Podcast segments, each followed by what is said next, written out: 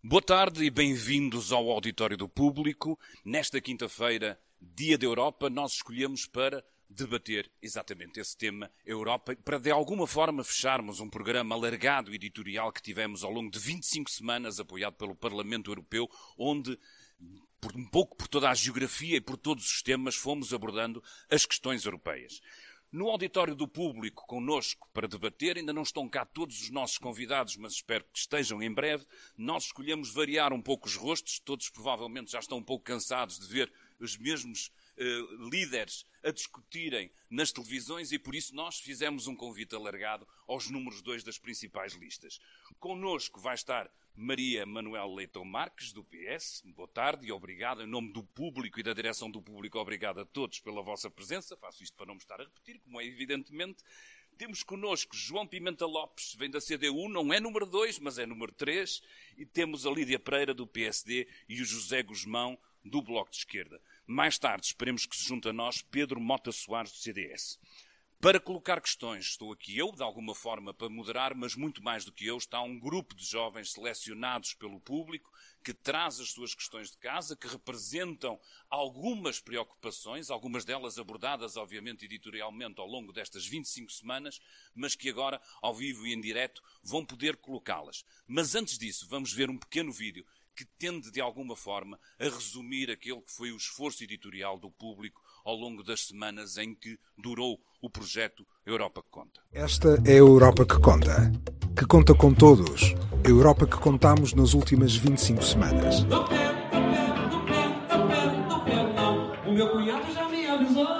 Uma Europa com 28 vozes que em breve devem passar a ser 27.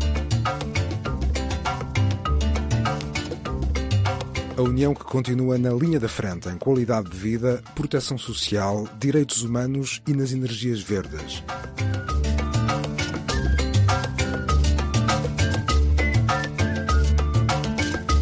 Uma Europa da coesão, do mercado único e da segurança alimentar. Uma Europa que se preocupa com o ambiente, que protege a liberdade de expressão ou investe na inteligência artificial. Esta é a Europa que escolhe o seu futuro no final deste mês. E esta foi a Europa que o público contou em áudio, vídeo, fotografia, infografia e texto ao longo das últimas semanas. A Europa que conta em debate, no público. Começar pela Rita Vasconcelos, que pelo que leio aqui dos meus, do, meu, do meu rascunho, eh, traz como principal preocupação as questões do clima, o público que ainda há bem pouco tempo fez uma bela primeira página e com uma péssima uh, notícia, que é de que as alterações climatéricas estão, ou climáticas estão, obviamente, a prejudicar-nos e a cada vez mais a acelerar o desaparecimento de espécies. Rita, eu pedia que te identificasses, que dissesses para onde é que vens e a idade já agora. Está bem? Boa tarde, chamo-me Rita Vasconcelos, Uh, venho do Conselho da Sertã, mas estudo Direito em Coimbra. Uh, estou aqui a representar os meus colegas da Greve Climática Estudantil e queria entregar-lhes, antes de mais, um documento de compromisso para estas eleições europeias. Se puder, então.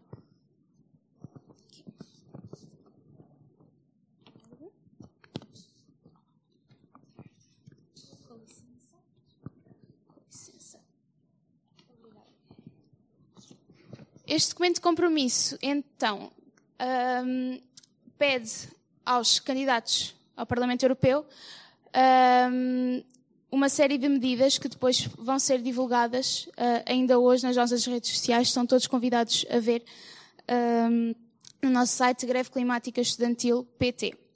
Portanto, a pergunta que tenho para vos questionar é qual é a medida mais indicada do ponto de vista de cada partido para atingir a neutralidade carbónica até não 2050, mas 2030? E quais passos tem dado o vosso partido, os vossos partidos, aliás, para aplicar as mesmas? Começava por si, Guzmão, eh, para, para tentar resumir e dizer aqui o que é que importa e aquilo que se poderá fazer, caso venha a ser eleito para o Parlamento Europeu, qual será uh, a bandeira em termos de alterações climáticas, o que é que o Bloco tem vindo a fazer e o que é que espera fazer? Bom, o, o, Bloco tem uma, três pilares para o seu programa para as europeias, um dos quais é o combate às alterações climáticas. Nós pensamos que a estratégia económica para a União Europeia, para o crescimento e para a criação de emprego no próximo ciclo político, deve assentar numa resposta através da regulamentação de toda a política económica e através de um programa europeu de investimento público na resposta às alterações climáticas. A nossa palavra de ordem tem sido a de que nós salvamos a Europa salvando o clima. As propostas concretas que defendemos a este nível são uh, a proibição de automóveis movidos a combustível fóssil até 2025, o fim de todas as linhas de financiamento para projetos de investimento na área da extração e distribuição de combustíveis fósseis.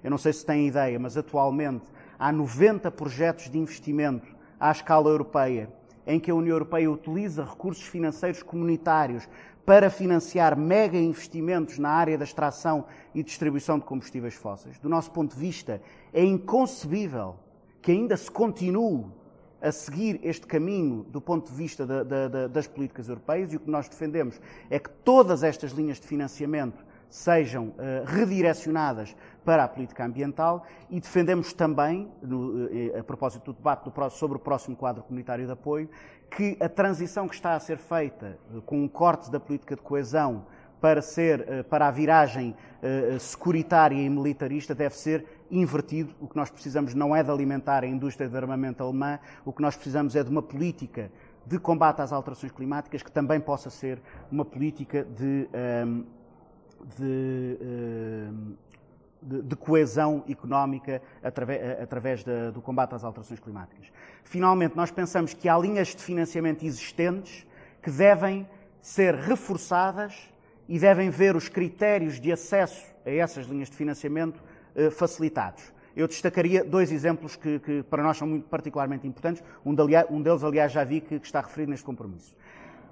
As linhas de financiamento para investimentos na área da ferrovia e na área da reabilitação urbana e eficiência energética devem passar a, a, a comparticipação nacional, porque a captação de fundos comunitários exige uma comparticipação nacional, deve passar a ser uh, isenta, no, uh, excluída do cálculo do déficit. Porquê é que isto é importante? Porque nós temos países que estão em processos de cumprimento de regras orçamentais muito exigentes e que eh, não conseguem eh, avançar com todos os, os, programas de investimento com que poderiam avançar, porque a comparticipação nacional os prejudicaria no cumprimento de metas orçamentais. Ora, nós consideramos, e esta é a última ideia para, para, para concluir, que, um, uh, que, que, deveria ser decretado à escala nacional e europeia um, uh, uh, um, aquilo que foi feito agora no Reino Unido a declaração do estado de emergência climática. Isto parece uma coisa relativamente abstrata, mas nós pensamos que deve ter algumas consequências concretas. E uma delas é que todos os investimentos que cumpram um conjunto de critérios de resposta às alterações climáticas devem ser excluídos, quer das normas, das regras orçamentais da União Europeia, quer das próprias regras correspondentes ao funcionamento do mercado interno. Basicamente, o que isto significa é uma coisa muito simples: que a prioridade a dar ao combate às alterações climáticas se deve sobrepor a todas as outras prioridades no plano da definição das políticas europeias. E a nossa convicção é que poderemos vir a constatar que, se dermos esta prioridade, poderemos inclusive estar a contribuir para resolver muitos dos problemas estruturais da União Europeia. Como todos saberão, eh, uma parte significativa do, do nosso endividamento externo, eh, que é o nosso principal problema económico, está associado a duas áreas que têm muito a ver com o combate às alterações climáticas. A balança energética, nomeadamente, que é esmagadoramente resultante da importação de combustíveis fósseis ou de energias produzidas com combustíveis fósseis, e, eh, em segundo lugar, a balança alimentar, eh, que nós pensamos que pode ser muito melhorada se se optar por uma política de distribuição de bens alimentares mais responsável, baseada em circuitos curtos e em agricultura que ultrapasse o modelo químico ou mecânico em que ainda continua a assentar. Enfim, eh, teria mais coisas para dizer, mas é o que consigo avançar. Mas temos cinco candidatos para falar, Lídia Pereira, PSD. Vamos agora? Próximos 5, 10 anos, 15 anos, trata-se de sustentabilidade das próximas gerações. Mas eh, no, sentido de a União Europeia tem que se pronunciar quando há uh, declarações deste género. E tem que se pronunciar a uma única voz e dizer nós não nos revemos neste, nesta tomada de posições. Porque não, uh, insistir num, num, discurso negacionista das alterações climáticas, que é um problema global, é absolutamente anacrónico. Um, e, portanto, quando nós também vemos as notícias, como a capa do público fazia nota há uns dias, eh, de que temos cerca de um milhão de espécies em extinção, é óbvio que temos que, uh, que dar prioridade ao ambiente. E, nesse sentido, um, a prioridade para o ambiente para o PSD uh, assenta, no fundo, em, três, em três pilares também. Um da transição energética, tem que haver uma substituição dos combustíveis fósseis por energias renováveis. Eu relembro que aqui há hum, muitas coisas por explorar a nível do financiamento por fundos comunitários, de ver também da tecnologia, das novas tecnologias que são produzidas, até da digitalização, um, e de uma forma multidisciplinar conseguir uh, retirar as sinergias necessárias entre a produção de conhecimento e a realidade uh, climática que nós hoje vivemos. Um outro uh, aspecto importante é a mobilidade. Uh, que também está associado à questão energética. Cerca de 75% dos gases uh, com efeitos de estufa é produzido por, uh, pelos, pelo setor dos transportes e, e, 25% devido ao consumo de, de, petróleo e, e, derivados. E, portanto, também no, no, mesmo espírito de tentarmos utilizar mais as energias renováveis, nas cidades uh, com todas, na, dentro das comunidades, começar a ter uma abordagem diferente uh, e uma abordagem que vá uh, ao encontro da questão da mobilidade partilhada, porque também temos que pensar que, os, que as cidades estão a crescer. Uh, Estima-se que no futuro a, a, população viva cada vez mais até nas cidades, o que significa que o, preço das casas, enfim, tudo vai aumentar. E nós temos aqui uma oportunidade uh, de explora, explorar outras formas de, de, mobilidade e até mesmo o uso mais ehm, um uso mais generalizado das bicicletas, de trotinetes, enfim. E é uma realidade que é, há fundos para, para, para esta para utilizar para, estas, para esta transição. Uh, e, portanto, eu acredito que aqui a União Europeia tem uma palavra a dizer no seguimento daquilo que eu dizia no início. Uh, nós não nos revemos uh, na, na, neste, no discurso negacionista e, portanto, é necessário tomar uma atitude. Um terceiro pilar é o combate ao plástico. E eu acho que nesta, nesta temática temos as nossas regiões ultraperiféricas que podem ter um papel determinante, pioneiro, um, é na definição de uma estratégia de missão Oceano Limpo, uh, porque quando nós vemos também aquelas imagens da, tartaruga sufocada com plástico, ou quando vemos outra imagem de uma baleia que tinha não sei quantos quilos uh, de plástico, a, implicação que isso tem na nossa cadeia alimentar é, é substancial. E, portanto, um, nestas três, nestes três domínios é, é, aqui que o PSD quer, quer ter uma palavra a dizer uh, nos próximos 5, 10 anos. Mas não se estanca no PSD. Eu acho que isto é uma preocupação uh, de todos, transversal. Se calhar a abordagem será diferente, uh, mas, é, mas, é, mas é essa a prioridade. Obrigado. João Pimenta Lopes, CDU, estamos afinados nesta preocupação em geral? Estaremos seguramente afinados, a questão é, é se estaremos todos de acordo na forma de, de alcançar os mesmos objetivos e se temos a mesma, a mesma visão uh, daquilo que são os sistemas de produção uh, e de como até, por exemplo, os efeitos do mercado único uh, na, na, na, e como ele contribui para o aumento das necessidades e da interdependência dos países, o aumento das, das importações, nomeadamente do nosso país, por via da destruição eh, do aparelho produtivo. Nós não esquecemos, por exemplo, que hoje importamos 70% eh, eh, do pescado que consumimos, temos uma balança agro, agroalimentar deficitária em 3 mil milhões de euros por ano, perdemos uma grande capacidade industrial da produção, por exemplo, de material circulante para a ferrovia, que já aqui falámos, o que implica naturalmente que temos que importar uma boa parte daquilo que consumimos com custos acrescidos porque se produzimos eh, localmente, naturalmente isso tem um impacto também ambiental mais, menos significativo. Nós defendemos a progressiva transição para tecnologias hipocarbónicas, mas respeitando o direito ao desenvolvimento uh, dos Estados e uh, com o estabelecimento de esforços diferenciados uh, para atingir os objetivos que estão definidos. Basta dar dois exemplos. o contributo de Portugal e da Alemanha, do ponto de vista de, de emissões com gases com efeito de estufa, não só neste momento, como historicamente, são contributos uh, que são uh, distintos. É? E, portanto, isso deve ser considerado naquilo que é um caminho para atingir um objetivo, sim, mas sem que esse caminho ponha em causa a capacidade de desenvolvimento dos países. Falou-se aqui na mobilidade. A mobilidade, de facto, hoje é uma questão muito importante. Já agora, a questão da mobilidade não se resolve exclusivamente transitando eh, de eh, veículos eh, que utilizam combustíveis fósseis para veículos elétricos, porque podemos fazer essa transição e manter os problemas de mobilidade absolutamente inalterados.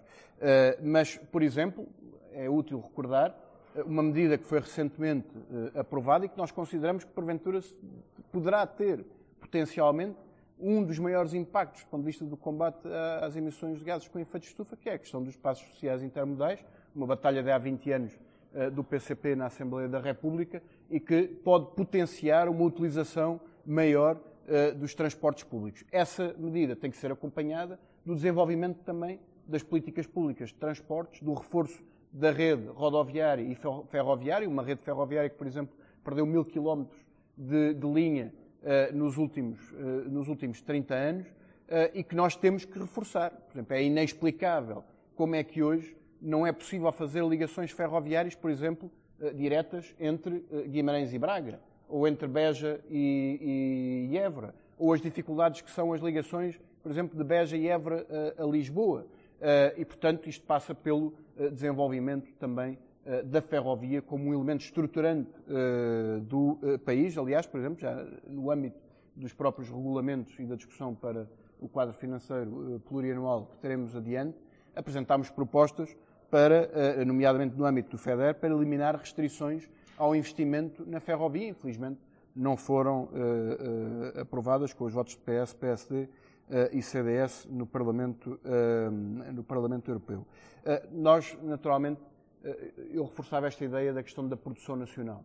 Se nós tivermos condições para uh, aumentar e desenvolver a nossa produção uh, nacional, para uh, também desenvolver, investir no desenvolvimento tecnológico para que essa, essa, essa produção seja progressivamente mais sustentável, obedeça a padrões ambientais mais adequados, esse será um contributo inexcedível, ao contrário, por exemplo, da mercantilização do ambiente e, por exemplo, do mercado de carbono, eh, que são eh, soluções eh, que consideramos que adulteram os objetivos para os quais se destinam.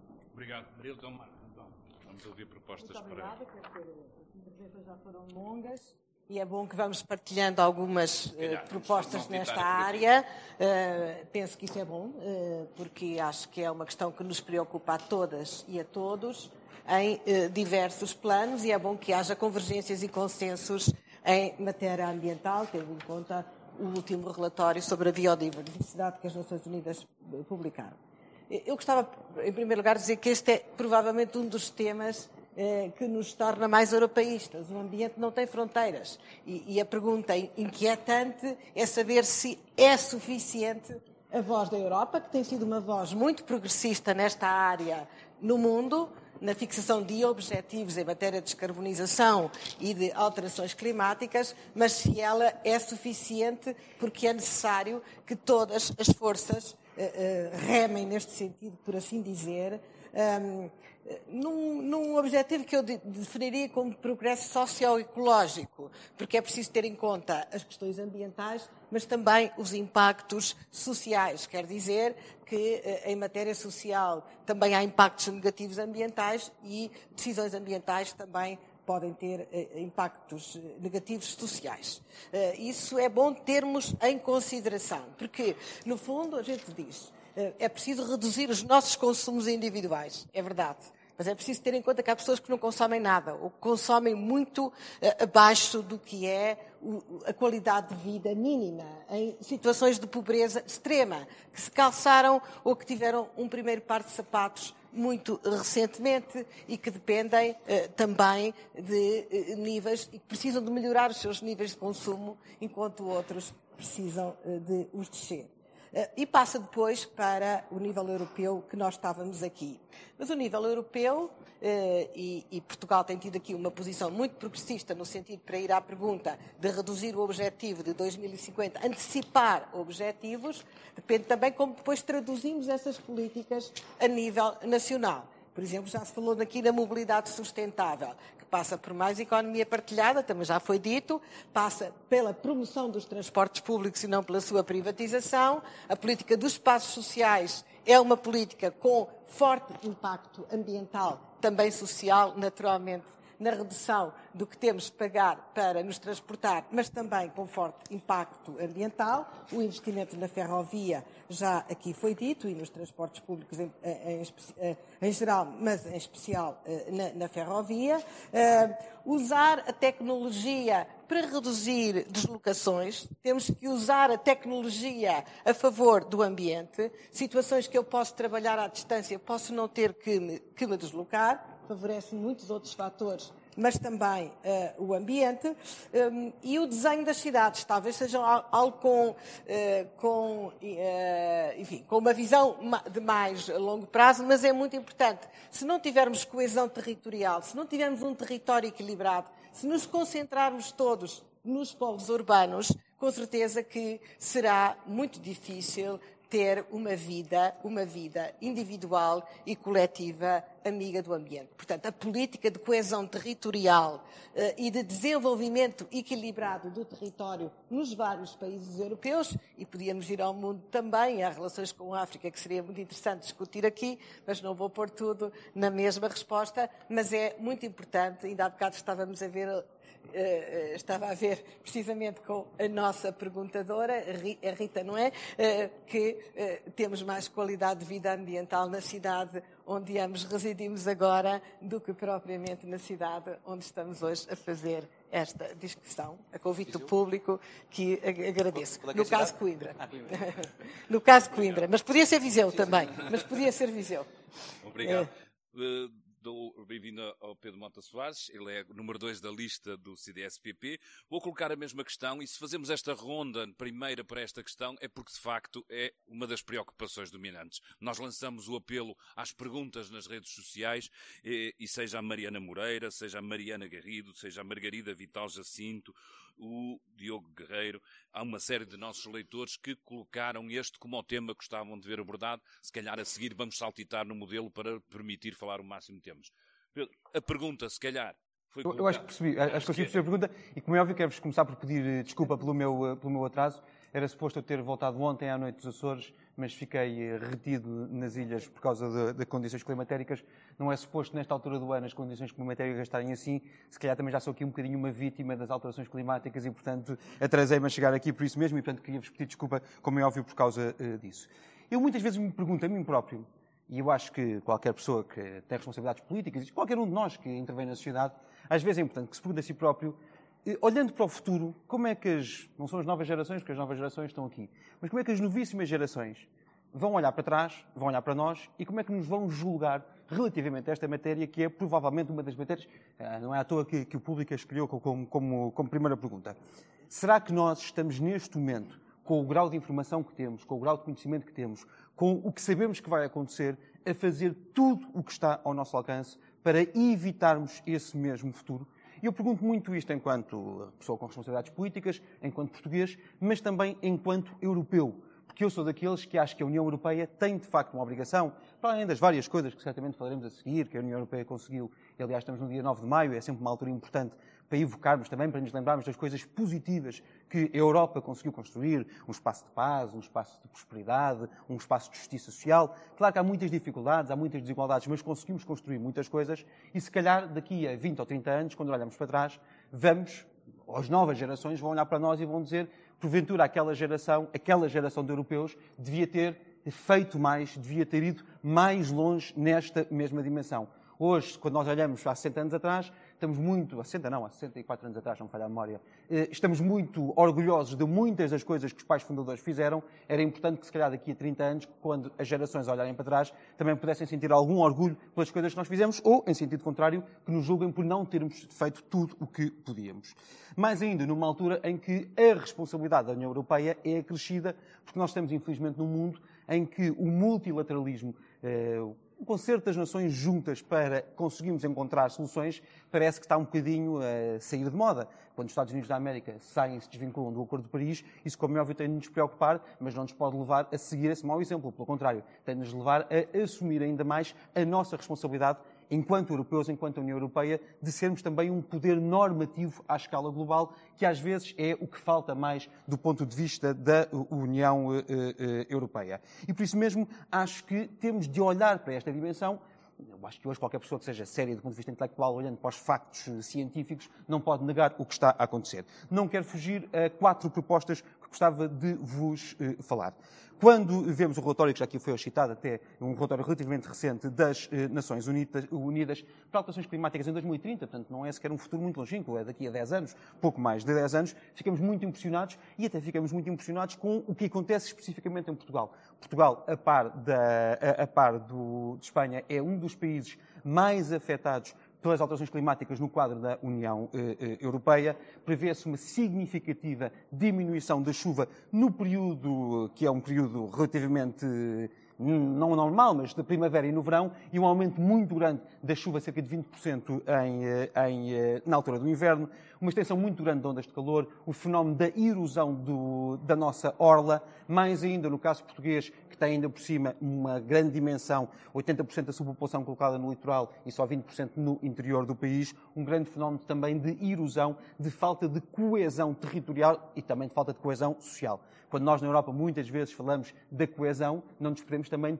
eh, esquecer de aplicá-la dentro de Portugal. Por isso mesmo, eh, nós no CDS, ainda hoje apresentámos no Dia da Europa algumas ideias sobre esta matéria e uma delas é exatamente direcionar, majorar fundos comunitários para as novas realidades climáticas dos países do sul da Europa e, nesse sentido, nós propomos majorar fundos comunitários em matérias que tenham a ver com a renovação e a construção de equipamentos de transporte de água e de regadio. Nós temos, de facto, um grande problema hoje no interior do país. Se a água continuar a cair, mas cair fora da época, como é que nós retemos essa água para poder utilizar quando mais eh, precisamos? Também eh, um conjunto de majoração de fundos para salvaguardar recursos eh, aquíferos e também a consolidação dos solos, porque depois teremos também um fenómeno de erosão. Estou a falar muito rápido, usando uma das armas que, que tenho no meu arsenal para tentar recuperar aqui um bocadinho. Segunda dimensão, que para Portugal é absolutamente eh, vital, dimensão do mar. O mar para nós tem de ser um enorme ativo estratégico. Nós somos o país com a terceira maior zona eh, económica exclusiva, portanto,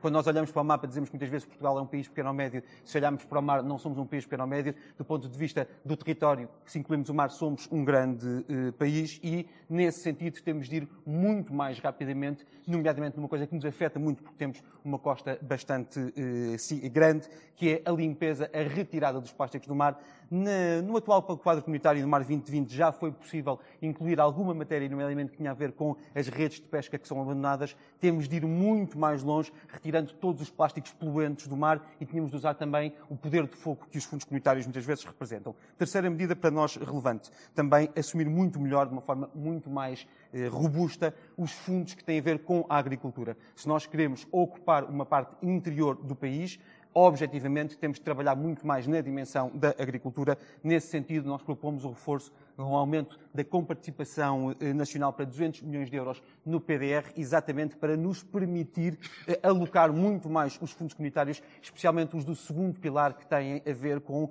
tudo o que é inovação, tudo o que é investimento e conhecimento na área da, eh, da agricultura. Última nota, já agora, usarmos bem os atuais fundos comunitários. Quando muito recentemente o público dizia, numa peça bem feita, que aproveito para dar os parabéns, que a Ferrovia 2020 estava com 8% de execução, nós estamos a falar das verbas para podermos estimular, construir, recuperar um conjunto das nossas redes viárias que estão com uma execução de 8%. a cerca de dois anos do fim do quadro comunitário, ficamos preocupados. Quando o programa, que tem, acima de tudo, um conjunto de investimentos na área também energética, das alterações climáticas, está com uma execução de pouco mais de 20%, percebemos que temos de fazer muito mais com os atuais fundos, não é só falar dos futuros, é aplicar melhor os atuais. Muito obrigado. Posso só fazer uma observação ao público? Não usar plástico descartável. Isto na administração pública já não é permitido. Não é Às vezes o setor público dá Mesmo no exemplo ao público- setor privado. Mesmo, mesmo no público, isto é para convidados, porque mesmo no público e os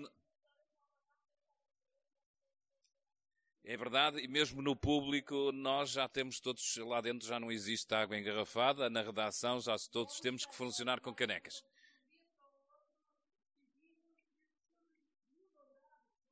Já não nos vamos esquecer, depois deste, deste, deste envergonhanço público, já não nos vamos esquecer disto no próximo debate. Eu vou passar agora outra vez a palavra para o palco. Queria que a Cíntia de Paula se identificasse, se dissesse a sua idade, ao que vem e aquilo que nos vai perguntar. Uma boa tarde a todos e a todas. Ah, eu sou Cíntia de Paula, estou como atual presidente da Casa do Brasil de Lisboa e venho do Brasil, mas aqui resido há 10 anos. Ah, sou dirigente associativa, feminista e ativista pelos direitos das pessoas migrantes e é nesse sentido que hoje eu gostaria de colocar a minha questão para os candidatos e candidatas aqui presentes. Hoje falamos da Europa e eu vejo uma Europa multicultural uma Europa em que é formada por, por várias pessoas de diversas nacionalidades, que aqui contribuem de diversas formas, inclusive economicamente, muitas dessas pessoas jovens uh, em idade ativa que contribuem para essa Europa. Porém, nos últimos documentos legislativos da União Europeia, uh, em matéria de imigração, tem se falado, sobretudo, em criar procedimentos para melhor aplicar a diretiva do retorno e não da integração. Ou seja, de uh, permitir cada vez mais que pessoas de nacionais de países terceiros que estão na Europa sejam mandadas de volta para suas casas, uh, que, considerando que essa não é a sua casa, isso.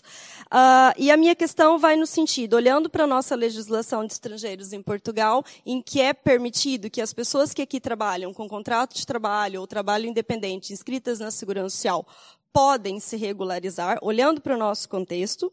Eu gostaria de saber da, dos nossos candidatos e candidatas aqui presentes, como essas diretivas não integradoras e de uma Europa muito mais fechada e uma Europa fortaleza pode influenciar na vida dessas pessoas que aqui contribuem economicamente e aqui estabelecem as suas vidas e uh, qual é a vossa opinião relativamente, claro, a essas alterações e as propostas para que os direitos das pessoas migrantes trabalhadoras sejam garantidas.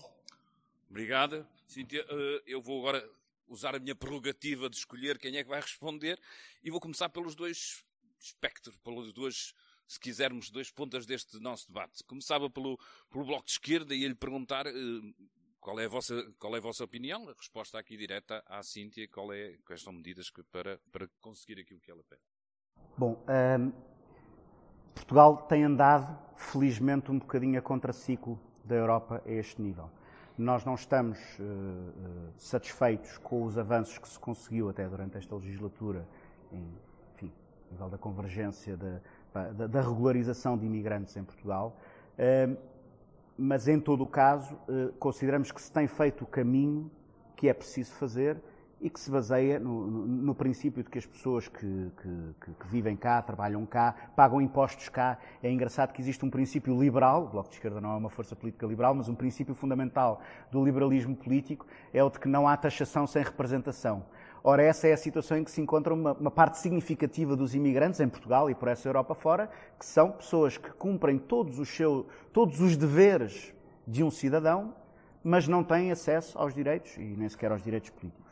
Uh, e digo que estamos a contraciclo uh, uh, com a Europa porque tem havido, de facto, uma série de tendências por essa Europa fora que vão pondo em causa uma das três liberdades em que se baseava a União Europeia, que era a liberdade de circulação de cidadãos, e, e, que colocam também uma questão de, de, de modelo da Europa, o, se queremos uma Europa fortaleza ou se queremos uma Europa virada para o mundo.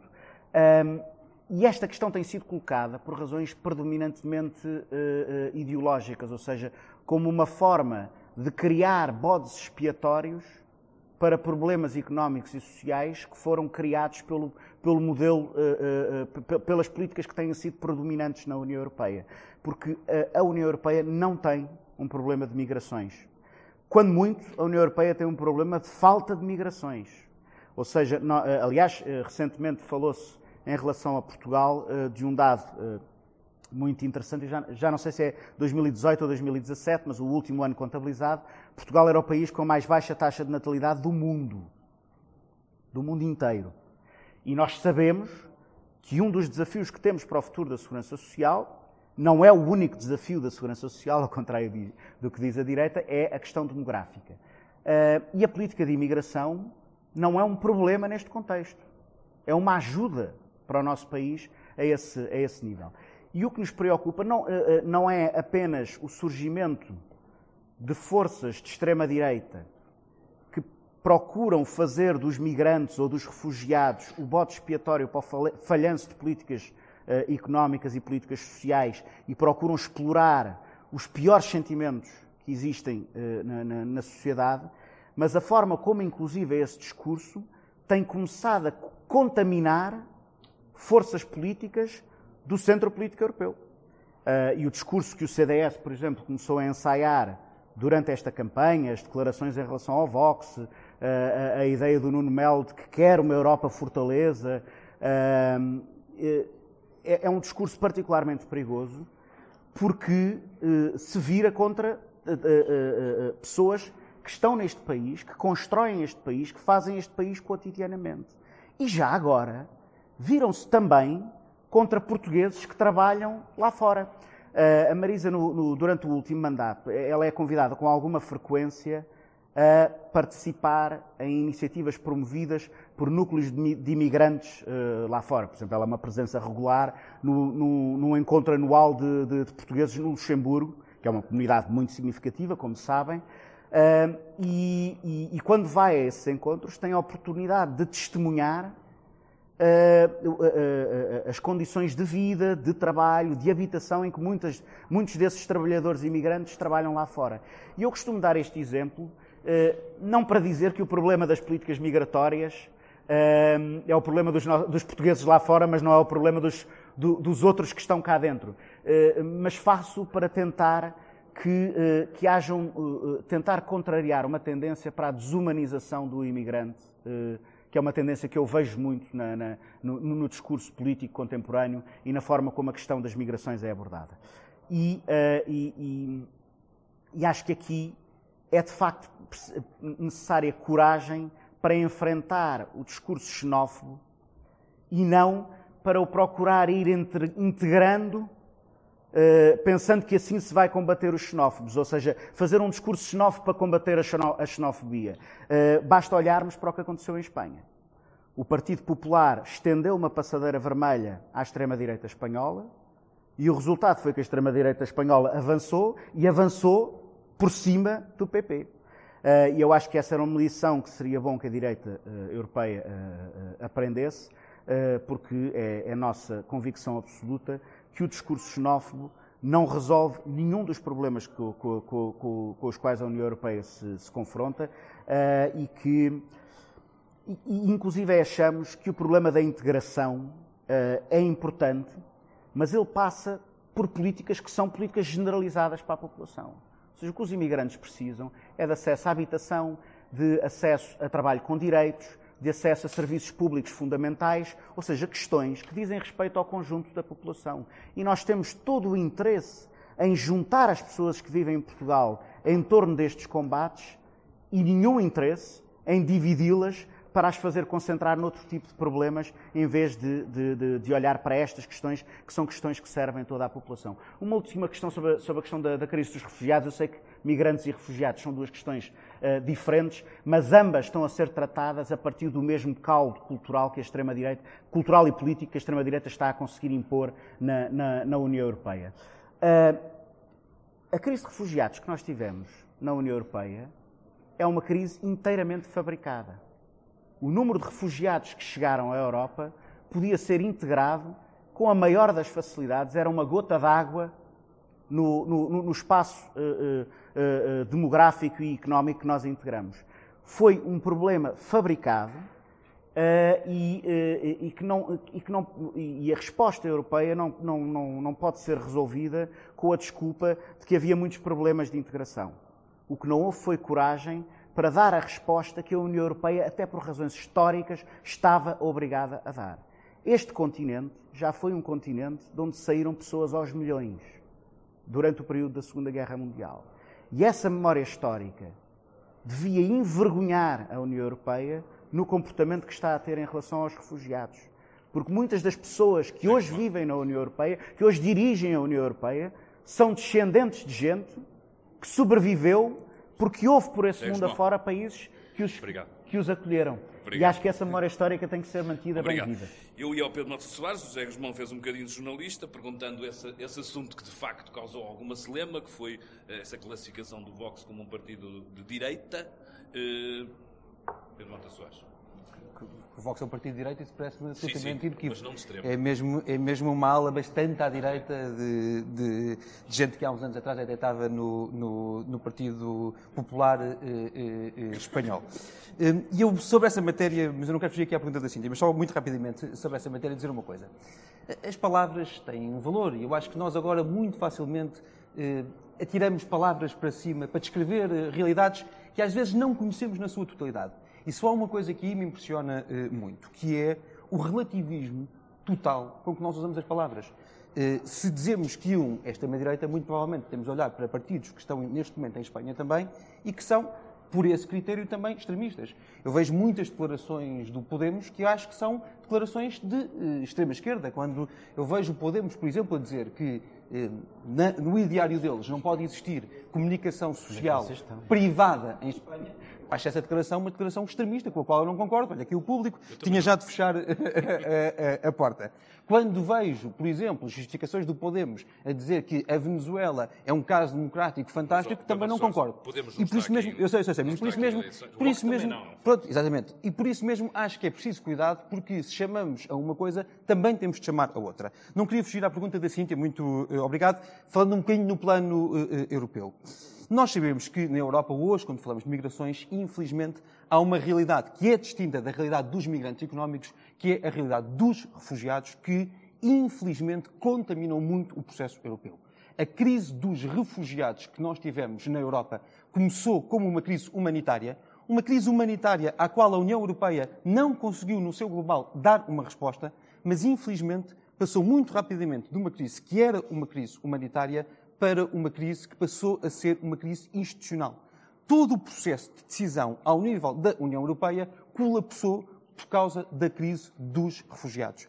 O próprio Conselho Europeu estabeleceu um conjunto de, eu não gosto da expressão, mas é a expressão de cotas de acolhimento em cada um dos países, Portugal está muito à vontade porque trabalhou, já no anterior governo, neste governo, trabalhou muito para poder acolher essas mesmas pessoas. Nós eh, ficámos aquém da cota, mas porque não houve disponibilidade de mais pessoas a virem para cá, mas Portugal, eh, primeiramente, até deu e teve a capacidade de ser, quando nós comparamos, como é óbvio, comparando o que é comparável, que é o, número de pessoas que cá, temos, eh, a distribuição, o realojamento, a realocação de refugiados, Portugal até comparou bem e eu fico muito orgulhoso disso, porque nós tivemos, de facto, essa capacidade de reagir.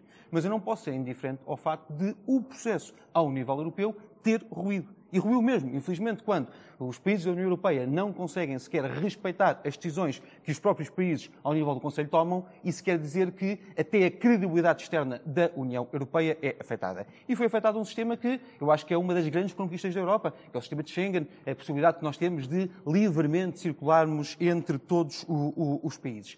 A verdade é que nós ainda não conseguimos resolver essa mesma questão. Só para dar um exemplo, o mecanismo europeu de realocação de, de refugiados eh, caducou eh, no final do ano passado e ainda não foi possível encontrar aqui um novo mecanismo e, portanto, estamos de facto eh, a, a falhar e isso contaminou todo o resto. Também quero dizer com uma, uma franqueza muito, muito grande. Eu acho que é tão demagógico, tão populista, muitas vezes até tão extremista, dizer que a Europa não pode ter ninguém a vir para a Europa, uma política de zero relativamente à migração, como é extremista, populista, demagógico dizer que nós temos de abrir a nossa fronteira para que todas as pessoas possam entrar na União Europeia. Acho que uma e outra são, igual, são dois extremos que são igualmente extremistas e demagógicos e, nesse sentido, não me revejo em nenhum deles. Acho que nós temos de ter a capacidade de perceber face à economia europeia, face à economia de cada um dos países, o que é que podemos acolher, o que é que podemos acolher com dignidade e também o que é que podemos acolher numa lógica do próprio crescimento económico da Europa. Uma última nota, mesmo para, para terminar.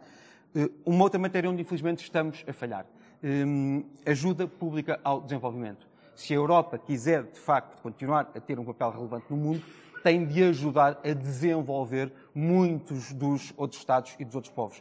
Eh, falávamos há pouco das alterações climáticas. Sabemos que, por exemplo, em África, o impacto das alterações climáticas vai gerar um conjunto de chamados refugiados até climatéricos. Muitos deles quererão dirigir à Europa. Ou temos a capacidade de ter mais verbas e mais fundos para a ajuda ao desenvolvimento, a ajuda pública ao desenvolvimento, ou então estamos a correr mal. Deixa-me só dizer-te uma nota que hum, disse coisas positivas, há coisas que são infelizmente negativas. Eh, no último dado que nós conhecemos, em 2017, Portugal reduziu a ajuda pública ao desenvolvimento. Eu acho que isso é um grande erro. Nós temos ainda por cima, relativamente à África, uma grande responsabilidade histórica. Em 2021, quando assumirmos a presença da União Europeia, devíamos ter a capacidade de colocar o diálogo entre a União Europeia e a África no topo das nossas eh, prioridades. Não demos, infelizmente, um bom exemplo nessa matéria. Obrigado. Vou fazer regressar a palavra à plateia para escolhermos mais uma pergunta e peço a Nora Kiss que, nos, que fale connosco. Onde é que está o microfone? Está aí. Obrigado. Obrigado.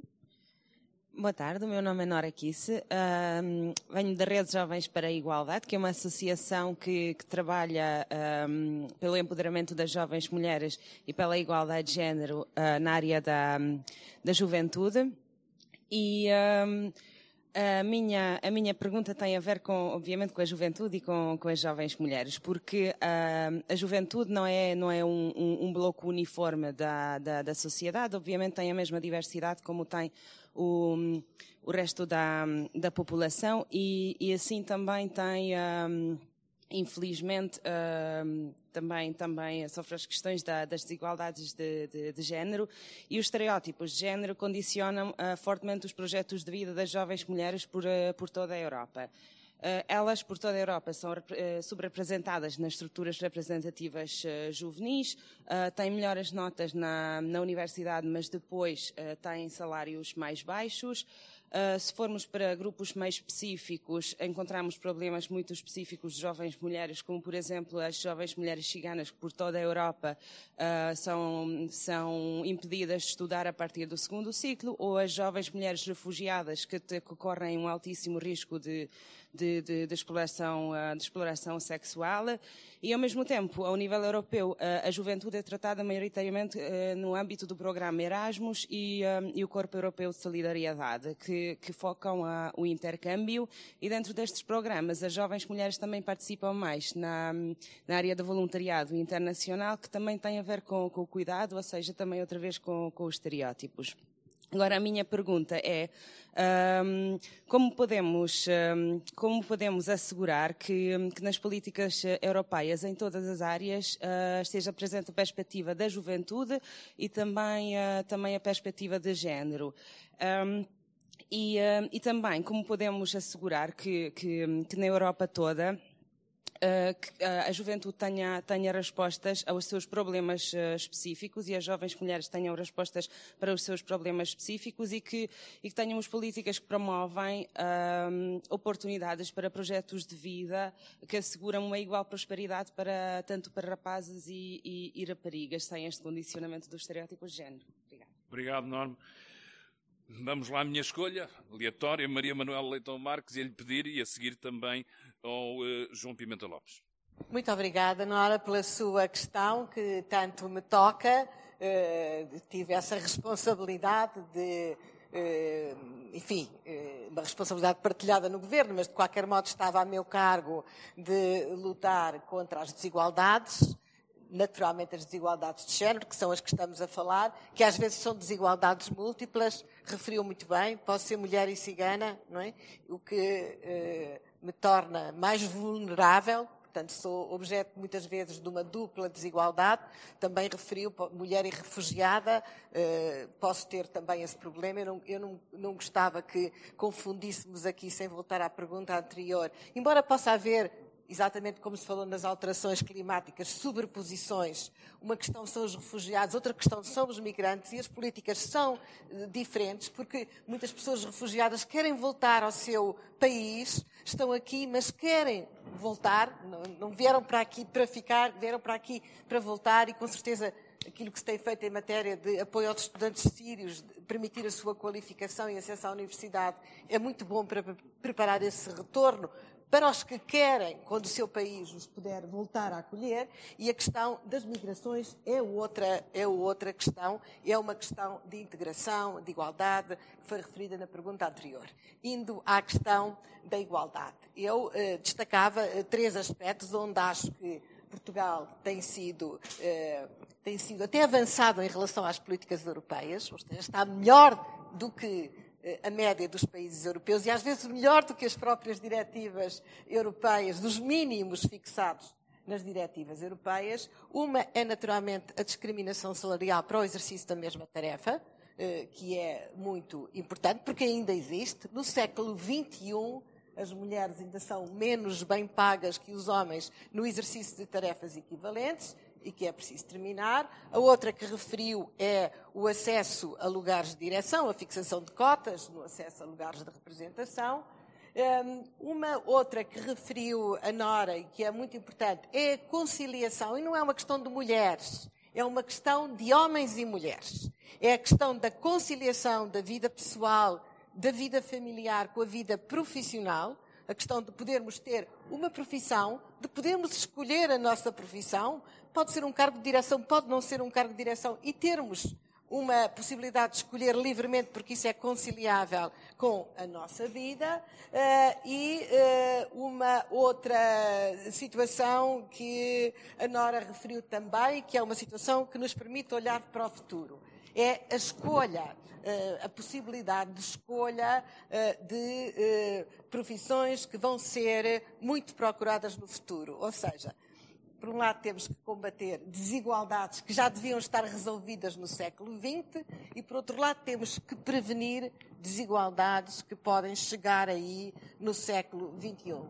Eh, há um programa que se chama Engenheiras por um Dia, que eu gostava muito, uh, que é um programa que procura atrair mulheres para as profissões tecnológicas, uh, para algumas que vão ser muito procuradas no futuro evidentemente, para prevenir essa desigualdade.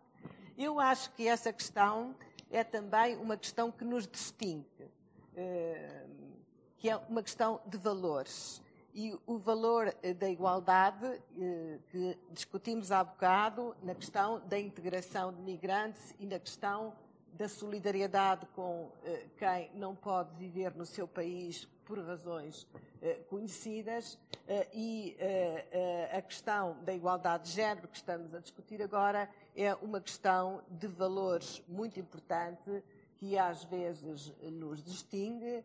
Eu tenho essas questões muito interiorizadas. Eu nasci em África, o meu pai teve que sair de Portugal porque teve que ganhar a vida para o outro lado.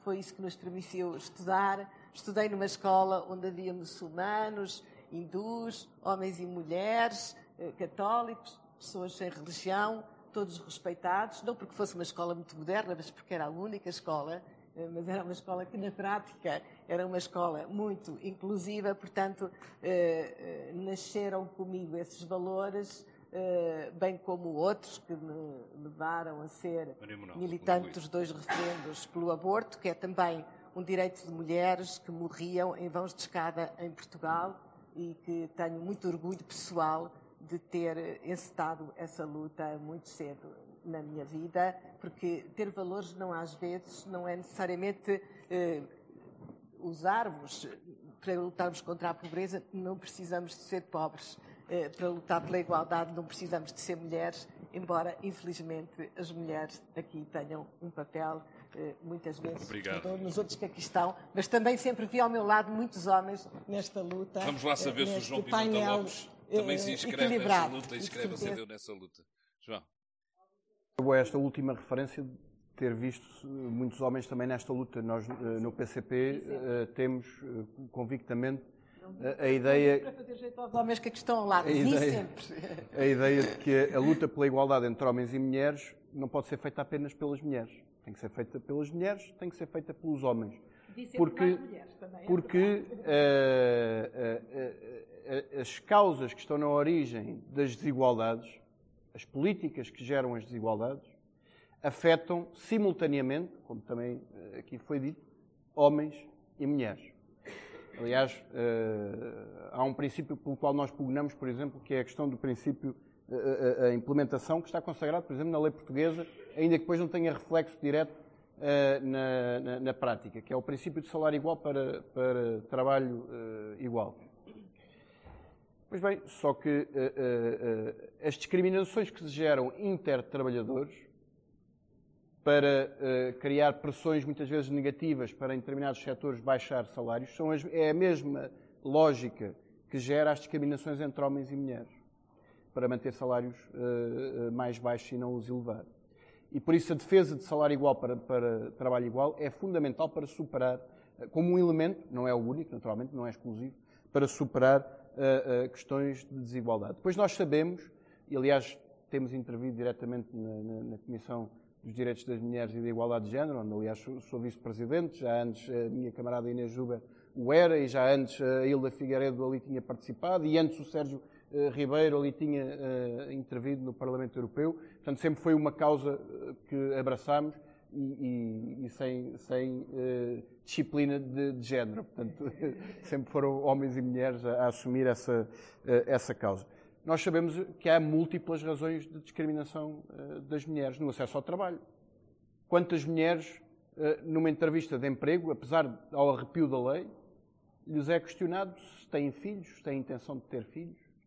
Uh, quantas mulheres hoje, ao arrepio da lei, abdicam de princípios de salvaguarda da maternidade ante o risco têm de perder uh, o seu posto de trabalho se, se uh, usufruírem, por exemplo, uh, dos períodos a que teriam direito do ponto de vista da maternidade. e, portanto, nós temos, temos que intervir, não basta criar leis, nós, nós temos esta ideia de que é preciso consagrar a, a, a igualdade na lei e na vida, Uh, mas é, é, não, é, não, basta criar as leis, é preciso que elas depois se implementem na prática, é preciso que as autoridades atuem para garantir a, a igualdade. Nós sabemos, por exemplo, o ano passado, em 2018, o ano fechava com um desemprego jovem na casa dos 20% em Portugal. Um número muito elevado. Naturalmente, se formos fracionar isto entre homens e mulheres, seguramente, seguramente, as mulheres terão uma percentagem mais elevada uh, do que os homens. E é assim em quase todos os, itens. Se virmos na questão da precariedade, dos contratos temporários, uh, de muito curta duração, uh, dos baixos salários. E nós temos que contrariar, as, entendemos o trabalho como uma questão central, temos que contrariar estas políticas de baixos salários, por exemplo. Foram, foram, houve uma significativa redução do emprego, é verdade, nos últimos anos. Mas do desemprego. Obrigado uh, do desemprego. Mas com que qualidade do trabalho gerado? Uh, com um acréscimo muito significativo de uh, vínculos temporários, de trabalho precário, de trabalho com muitos baixos salários. Hoje, o salário mínimo nacional. Uh, uh, todos, não é? Não é só para difunde-se difunde na, na, na, na nos, nos, trabalhadores, cerca de 25% dos trabalhadores têm como referência o salário mínimo nacional, e falámos aqui da conciliação entre a vida profissional e a vida familiar. Mas é preciso questionarmos. Quando alimentamos a questão de políticas cada vez de maior precariedade, de desregulação dos horários de trabalho, e aqui já agora o Partido Socialista que está no governo poderia uh, trazer à lista a questão da, da alteração às leis laborais que têm agora em discussão e que vão aumentar a precariedade. Quando desregulamos os horários de trabalho, que levam a que hoje 40% dos trabalhadores trabalham ao sábado, 20% ao domingo, 7% em horário uh, noturno. Mas que conciliação é possível fazer nestas condições? Com baixos salários, uh, com, com estas, todas estas questões. Para concluir, João.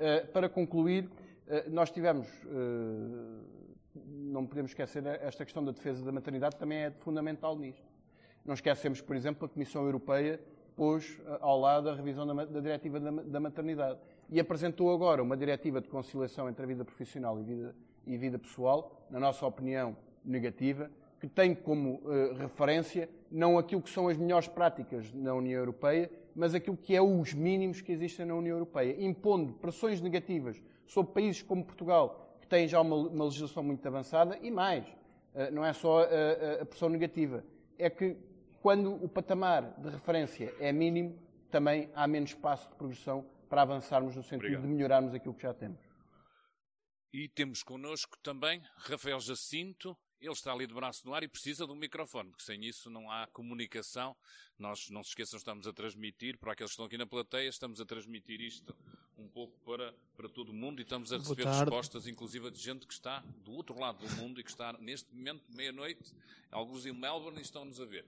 Por isso, vamos lá. Uh, boa tarde, sou Rafael Jacinto. Venho de uma associação de jovens de uma aldeia de, do Conselho de Rio Maior, Distrito de Santarém.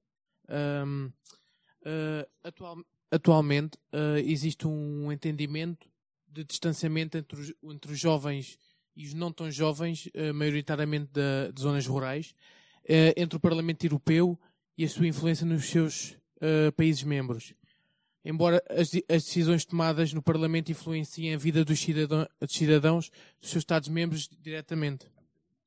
Uh, para, para melhor fazer uh, entender os jovens do nosso país sobre a importância das eleições europeias e a importância uh, de bem escolher quem nos representa, pedia aos candidatos um exemplo concreto de uma decisão tomada no Parlamento, do Parlamento Europeu que influenciou, influenciou diretamente a vida dos cidadãos portugueses e também se existem medidas pensadas uh, para a fixação dos jovens no meio rural, uh, numa dimensão europeia, uh, para que os jovens consigam encontrar su as suas oportunidades de vida no meio rural, contribuindo assim para o desenvolvimento das suas comunidades rurais.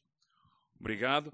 Eu se calhar que pedi a palavra à Lídia para, para nos dizer, se calhar olhando um bocadinho mais para a frente, que medidas concretas para os jovens, se me permites fazer um bocadinho esta, estas coisas, e esta preocupação do distanciamento entre aquilo que está lá em Bruxelas e aquilo que somos nós, cidadãos, que estamos normalmente muito mais preocupados com as legislativas. E depois um, um apontamento também para esta questão que nos parece a nós e que tem, todos bem sabemos que olhamos para o, para o espectro europeu, tem contribuído também para muitas divisões a questão entre o mundo rural e o mundo urbano.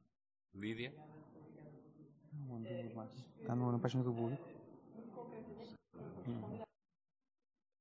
Uma, de uma medida uh, que a União Europeia tenha tomado e que tenha um impacto direto na, na nossa vida. Uma delas foi, foi tomada há, há, relativamente pouco tempo, a diretiva do plástico, e que bane de, de, de, a comercialização do, do, plástico a partir de 2020, 2000, descartáveis, é de em 2000. É, exato, é, é, já um primeiro passo. E, e isto uh, vai em linha com aquilo que eu tinha dito na minha intervenção inicial, um, ehm, em que uh, diz muito às pessoas, porque o plástico que entra na cadeia alimentar uh, e que depois põe em causa a nossa saúde num futuro relativamente próximo. Portanto, isto é uma, é uma medida concreta. Se calhar não é tão uh, palpável já, mas é já uma, um exemplo uh, de, de boas, boas, práticas que a União Europeia tem adotado, nomeadamente na, na área do ambiente. Um, sobre o que, é que os, o, que é que, o que, é que a Europa pode fazer um, para aproximar os jovens uh, e depois, noutra dimensão, para aproximar a ruralidade com a urbanidade, se quisermos. Um, isto vai ao encontro da questão da coesão. Uh, e se me permitem, vai também, uh, toca noutro ponto que é o populismo. Nós não podemos abandonar uh, as zonas mais rurais do nosso país sob pena de, se a mensagem não chega a essas, a essas comunidades, a essas pessoas, sobre o que, é que, o que é que a Europa faz por mim, não é?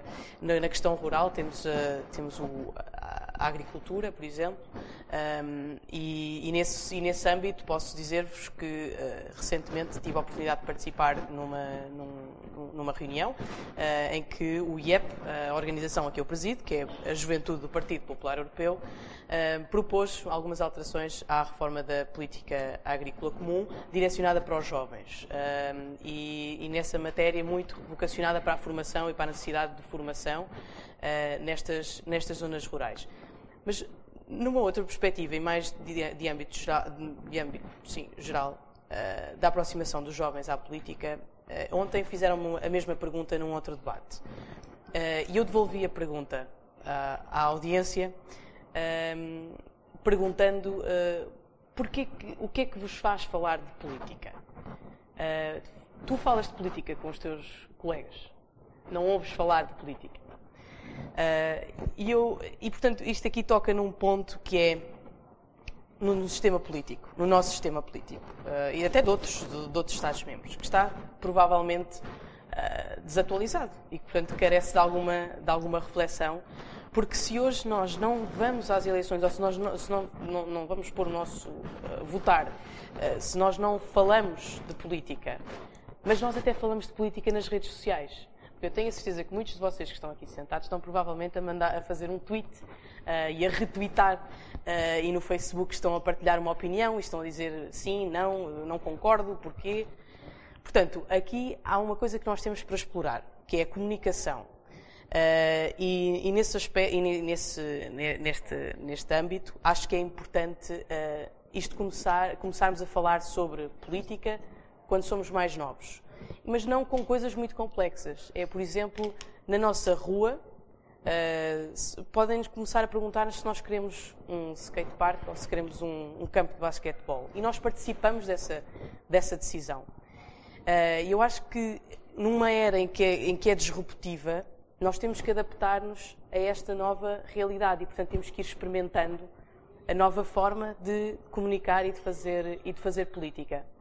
Um, e, portanto, quanto a isto, uh, penso que temos um, ainda um, um, longo caminho a percorrer, uh, mas da minha parte, e naquilo que for no exercício das minhas funções uh, para o futuro, gostava até de liderar uma iniciativa legislativa e convocar todos, todos os cidadãos, todas as pessoas, todos os jovens a participarem num, num, no debate de uma iniciativa legislativa que seja do, do interesse uh, de todos e que, e que se materialize depois numa coisa concreta que tenha um impacto direto uh, na, na, vida de, de, cada um de nós. E sobre isso dizer também que recentemente, ainda em, trabalho, ainda não, em, em, trabalho com o eurodeputado José Manuel Fernandes, um, conseguia, conseguimos aprovar uma, uma iniciativa que é o Orçamento Participativo Jovem da União Europeia, com um orçamento para já, é um projeto piloto, 5 milhões de euros, uh, tentarmos eh, que cada um de, das pessoas que quiserem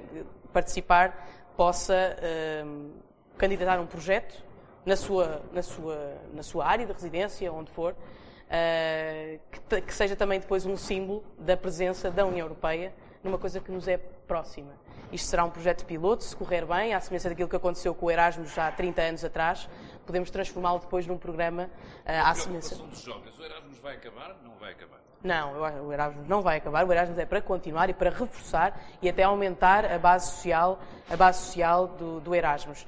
Há duas coisas que eu tenho ouvido uh, que, que, que, são preocupantes.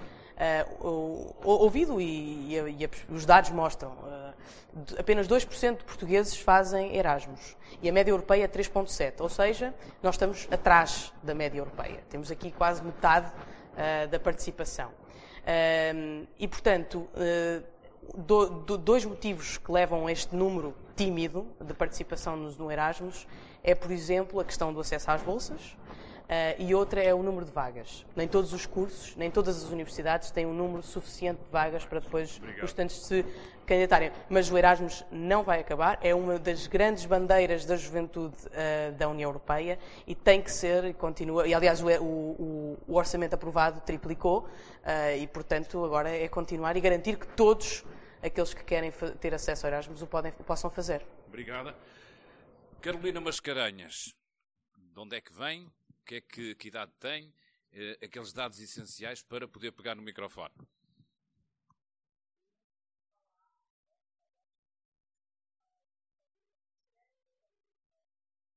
Não sei se está. Está? Está ok? Força. Estou. Ah, ok, já está. Uh, tenho 20 anos, uh, sou do Algarve, Tavira, mas estou a estudar aqui em Lisboa Relações Internacionais e faço parte da Beta Portugal, que o nome vai indicar o que é que mais ou menos nós fazemos. É uma associação juvenil que se chama Bringing Europeans Together Association. Fazemos principalmente simulação do Parlamento do Parlamento Europeu e do Conselho de Ministros, e através da educação não formal, os jovens podem experimentar o que é, que é ser um eurodeputado, um ministro, um lobista ou um jornalista e aprender sobre o processo legislativo ordinário. Portanto, a minha questão prende-se que como uh, fazer com que os jovens, já falámos aqui do interesse na política, mas eles têm que intervir.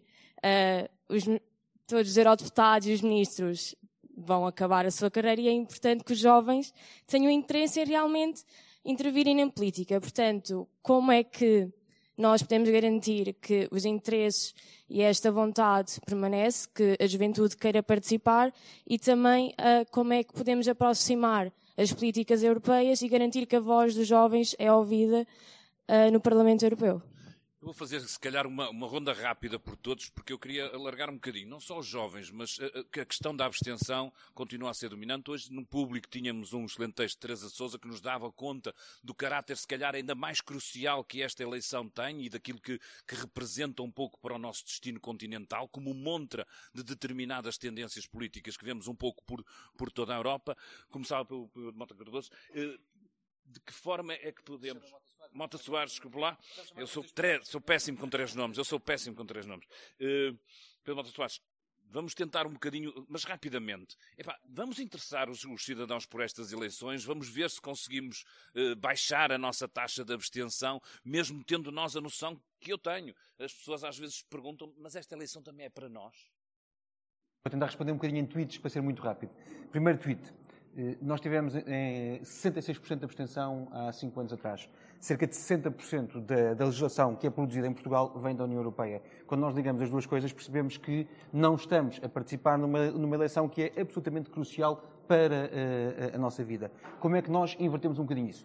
O que nós estamos aqui a fazer hoje ajuda e eu agradeço ao público. Portanto, numa altura de campanha eleitoral também, antes das campanhas, os jornais, a comunicação social, fazer peças sobre esta matéria ajuda muito. Hoje, e aproveito para comentar a Teresa de Souza que está, que está aqui à nossa frente, hoje a peça do público é muito impressionante também nesse sentido, até por uma outra coisa que é percebermos que hoje numa Europa que é muito dominada por extremismos, numa Europa que é muito dominada por populismos, numa Europa em que muitas vezes a separação já não é só esquerda-direita, ainda que eu acho, eu sou daqueles que acham que essa separação ainda faz sentido, a discussão de correntes ideológicas e doutrinárias ainda faz sentido, mas hoje, verdadeiramente, se calhar no quadro do próximo Parlamento, do próximo Conselho, uma das discussões muito fortes é entre os partidos mais moderados e os partidos mais extremistas. Quando 66% das pessoas não votam, estamos de alguma forma a permitir que os populistas e os extremistas tenham melhores resultados, porque esses tendencialmente vão votar mais e vão estar muito mais. Como é que nós tentamos inverter um bocadinho isso?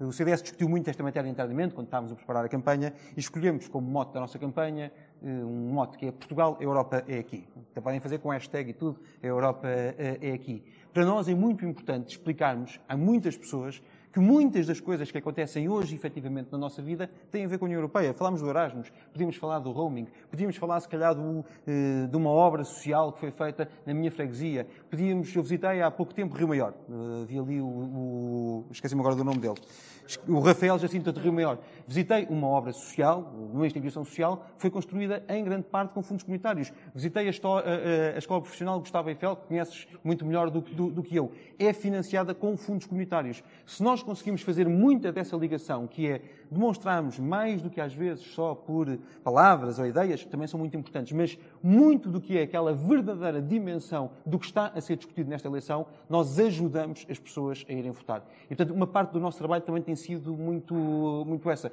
Cheguei atrasado aqui porque estive ontem nos Açores também a discutir eh, nos Açores uma parte muito significativa do orçamento que eh, é aplicado na região autónoma tem a ver com fundos comunitários e a taxa de abstenção é de 80%. 80% é a taxa de abstenção dos jovens eh, aqui também no total nacional e no, e, e no continente. Se tivermos essa capacidade de ligar verdadeiramente muitas das coisas que estão a acontecer, eu acho que isso ajuda. Última nota mesmo para terminar, último tweet. Há uma responsabilidade também, muitas vezes, dos próprios dirigentes políticos. Os dirigentes políticos, tendencialmente, quando uma coisa corre bem, é nacional, quando uma coisa corre mal, é europeia. Às vezes era importante também explicarmos que, felizmente, muitas das coisas que vão correndo bem a nível nacional também são a Europa. Eu acho que isso nos ajuda também a ligar.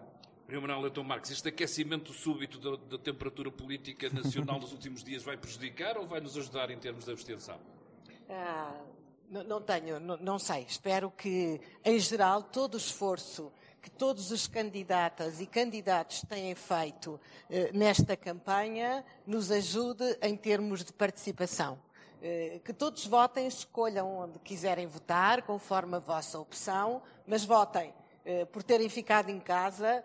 Os, eh, os, os ingleses estão metidos na confusão do Brexit por muitos dos jovens que eram a favor, que eram pró-europeístas, terem deixado a decisão a outros e a outras. E, e, portanto, essa é uma questão importante. Escolham onde quiserem votar, eh, onde se sentirem mais confortáveis, aqueles que vos dizem mais, mas eh, vão votar, não deixem a decisão a outros e a outras. Uh, queria também dizer o seguinte: é muito, é muito bom saber que há propostas que se seguiram no orçamento participativo. Fui a primeira a fazê-lo, acho eu, pelo menos publicamente, embora não apenas para jovens. Acho que é uma experiência que deve ser feita para todos e para todas o mal de nós, muitos, também me culpo disso, que também usei, também ocupei funções políticas, é que só falamos da Europa de 5 em 5 anos, eh, quando ela, na verdade, está eh, perto de nós em muitas decisões que dizem respeito ao nosso dia a dia,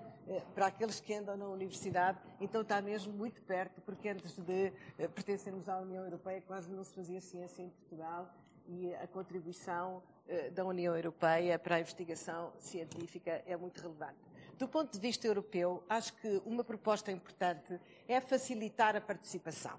Muitas vezes as consultas públicas que se fazem na Europa, e fazem-se muitíssimas, muito mais do que eh, nós sabemos, ou, ou muitíssimo mais do que aquelas em que participamos, individual e coletivamente, mas são tão complexas as perguntas, tão difíceis de perceber as propostas de diretivas ou regulamentos, que na verdade quem quer participar não sabe, não sabe o que é que há de dizer, porque nem consegue perceber o que é que está em causa.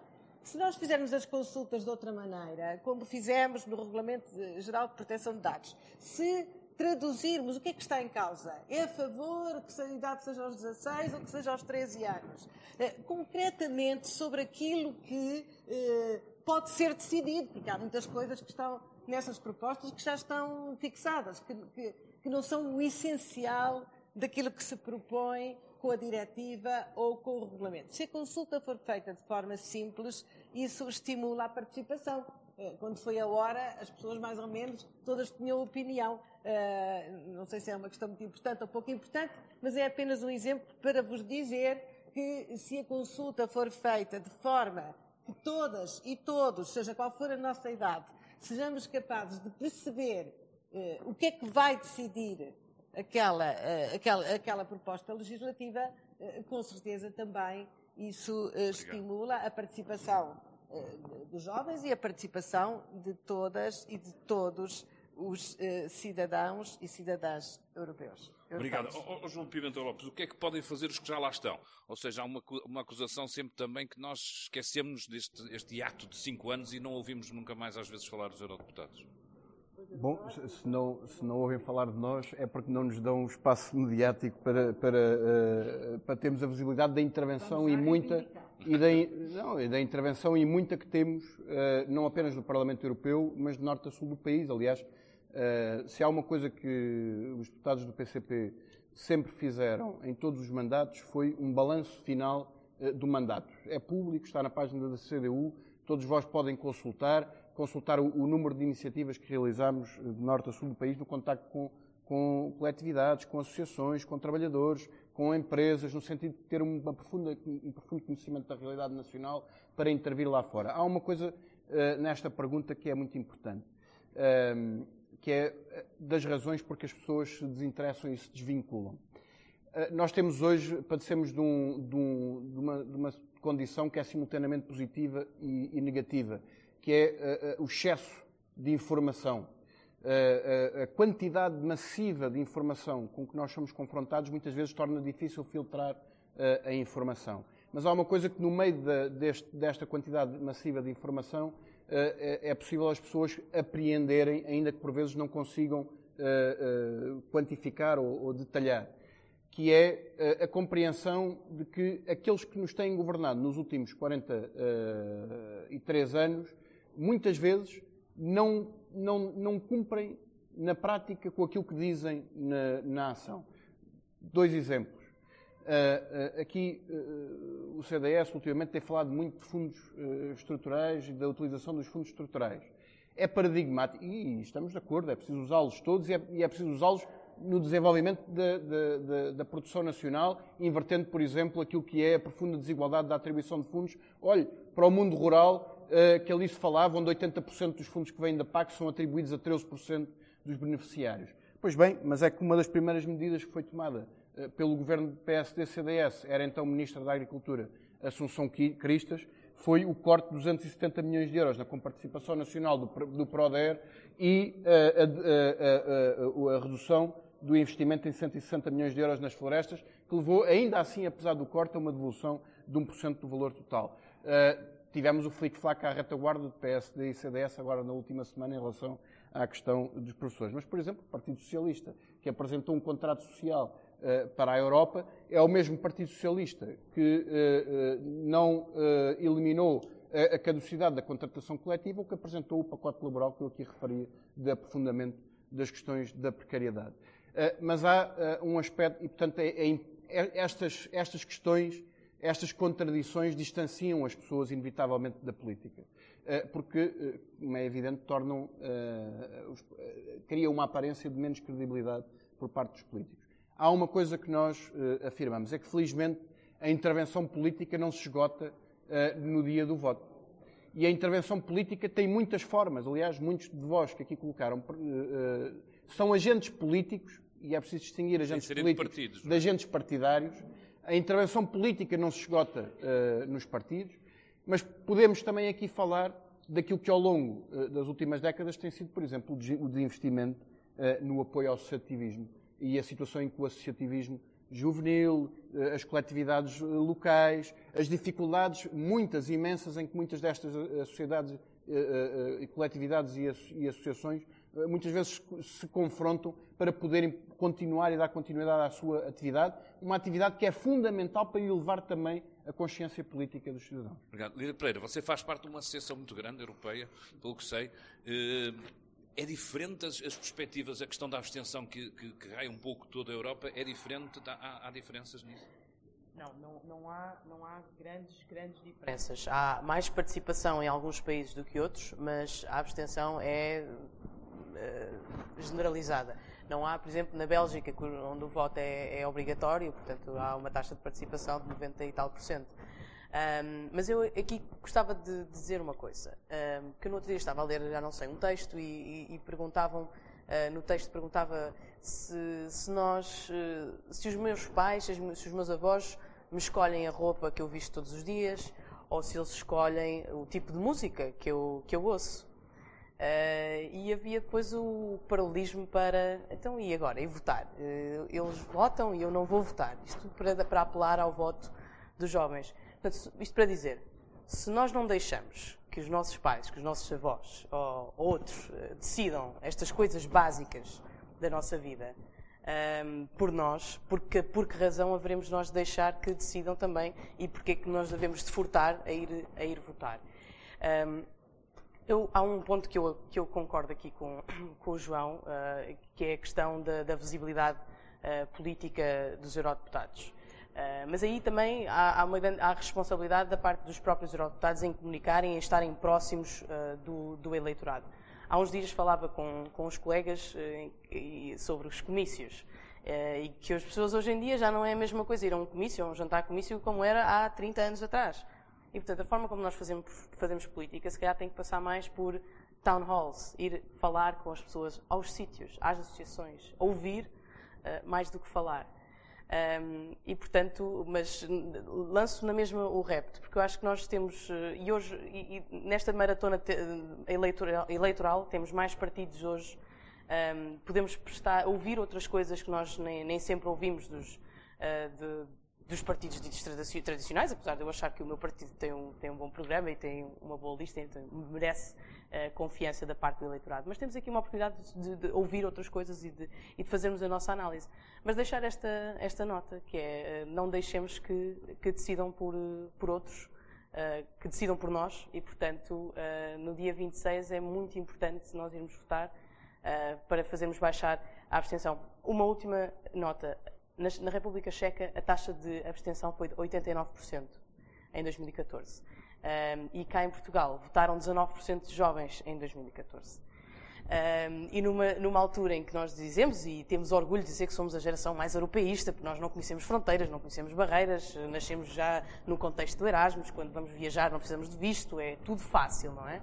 Usamos o euro para uma série de, de, de, de países quando, quando viajamos, um, mas acho que subestimamos aquilo que temos hoje uh, e, e, que achamos que está tudo garantido. Uh, não está, e, e o facto de não estar é que nós vemos o populismo agraçar pelo mundo inteiro, não exclusivo da Europa, isso é importante ver, na, na Rússia, na Turquia, nos Estados Unidos, nas Filipinas, há populismo em todo lado, que pode comprometer a nossa a democracia tal como, como a conhecemos. Um, e, portanto, dia 26 é dia de dizer sim à Europa e um sim convicto uh, e a Europa das, do ambiente, da sustentabilidade, das novas gerações. É Guzmão.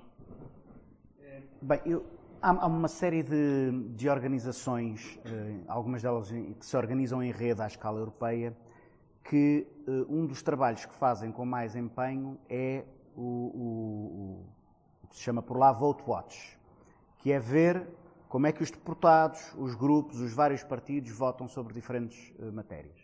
Por exemplo, há pouco tempo surgiu, foi, foi notícia cá em Portugal, um relatório de uma dessas da, da CAN Europa, que acho que até foi notícia no público, eh, que dava o Bloco como campeão do clima, o PS também e o PCP também estavam bastante bem, o PSD e o CDS eram os dinossauros. Eu acho que este. Eh, o, que a. Sim. Pois está bem, mas eh, essa rede europeia, essa rede, rede europeia fez esse relatório com base na, nas suas posições, e, por exemplo, nós nem, nem sequer subscrevemos todas. Nós tínhamos 84%, porque eles eram a favor do mercado de emissões de carbono e nós somos contra, o que baixou a nossa classificação. Mas esse trabalho de visibilização das posições dos deputados é muito importante, porque a falta de visibilidade que o trabalho dos eurodeputados tem no Parlamento Europeu depois tem consequências. Eu tive uma vez numa reunião em substituição da Marisa, em que estava um eurodeputado a dizer que se opunha ao phasing out, à, à saída, do, de, de, a, ao fim, do, fim gradual, do, da, utilização, gradual da utilização do, carbo, do, do carvão como fonte de energia. E os restantes deputados na mesa perguntam, mas porquê? Ele não deu nenhuma razão. Disse que não. Somos contra. E, portanto, estava a fazer representação direta de um lobby e não há quem o apanhe. Porque a cobertura sobre os debates europeus é tão pouca que se calhar aquele deputado depois vai, na, na próxima campanha eleitoral, fazer campanha uh, uh, a favor de uma resposta corajosa às alterações climáticas e ninguém sabe o que ele andou a fazer. E, portanto, uma das coisas mais importantes para mudar as políticas europeias, no sentido daquilo que querem os cidadãos, é dar visibilidade ao que lá acontece. As pessoas têm que saber, porque se há 90%, eh, como, como falei há bocado, se há 90 projetos de. Uh, de, de financiamento para uh, combustíveis fósseis na União Europeia, alguém os anda a aprovar. E é preciso que se saiba quem é que os anda a aprovar para que as pessoas possam fazer escolhas democráticas conscientes. E no bom sentido também. O Parlamento Europeu, eu, eu tive muita pena de não poder responder na, à questão, sobre a questão da igualdade de género. A Marisa Matias uh, aprovou no Parlamento um, um, relatório sobre igualdade de género nas políticas fiscais, que é da, um daqueles domínios de política que uma pessoa pensa que ah, isso é igual para todos. Mas não é. Porque, como existem desigualdades de rendimento entre homens e mulheres, a política fiscal pode ter um papel redistributivo ou pode, pelo contrário, agravar essas desigualdades. E isso depende do tipo de políticas fiscais que são uh, uh, uh, conduzidas, quer ao nível da tributação direta, quer ao nível da tributação indireta. E, portanto, e eu penso que há, sem dúvida, um trabalho dos deputados a fazer, mas há coisas que não chega a ter um bom perfil no Twitter ou no Facebook. Precisamos de um jornalismo que se preocupe com isso eu acho, eh, eu acho ótimo este, este trabalho que o público fez ao longo das últimas 25 semanas, mas eu acho que a gente precisa mesmo de um acompanhamento eh, durante todos os mandatos. Quer dizer, aconteceram coisas muito importantes nos tempos mais recentes. A transposição do Tratado Orçamental foi, por proposta, aliás, também da Marisa Matias, rejeitada. A transposição do Tratado Orçamental para o Direito Comunitário foi rejeitada no Parlamento Europeu. É uma votação importantíssima e que, se levar a um processo de, de enfim, de acabar com o tratado orçamental, que é, que é o que nós achamos que seria bastante importante, pode ter implicações enormes no, no, na, nas políticas europeias e nas políticas nacionais. Muito, muito rapidamente, só, só... eu não lhe vou tirar a palavra. Eu ah, ia okay. lançar um desafio, mas se quiser concluir, conclua que eu lanço já o desafio. Então, mas, mas eu, então eu despacho-me nos outros dois pontos. Segundo ponto, iniciativa legislativa. Nós, eh, eh, desde a discussão do Tratado de Lisboa, sempre defendemos que o Parlamento Europeu devia ter iniciativa legislativa. Porque nós não temos um problema de participação assim tão grande.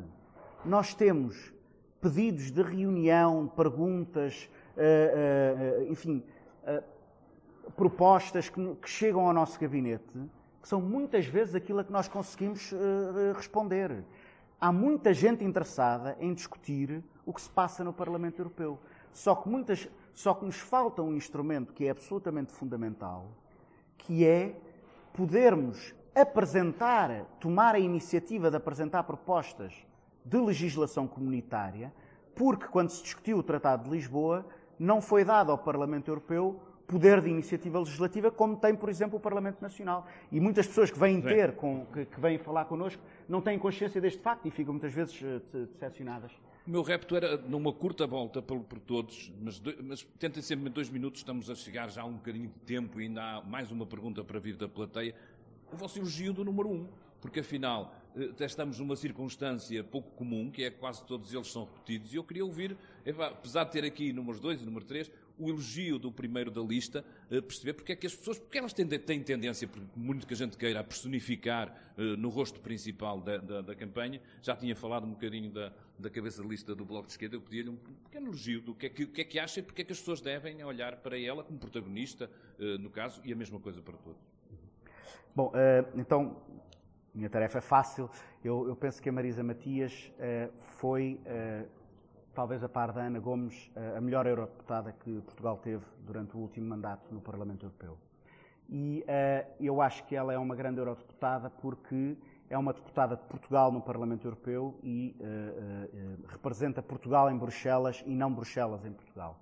E tem um trabalho que é um trabalho que se inscreve na defesa de uma União Europeia diferente. E eu penso que nós precisamos, no Parlamento Europeu, de eurodeputados que não vão para lá dizer sim, senhor comissário, está muito bem, uh, senhor presidente do Banco Central Europeu, precisamos de gente que seja mais exigente em relação à União Europeia que temos.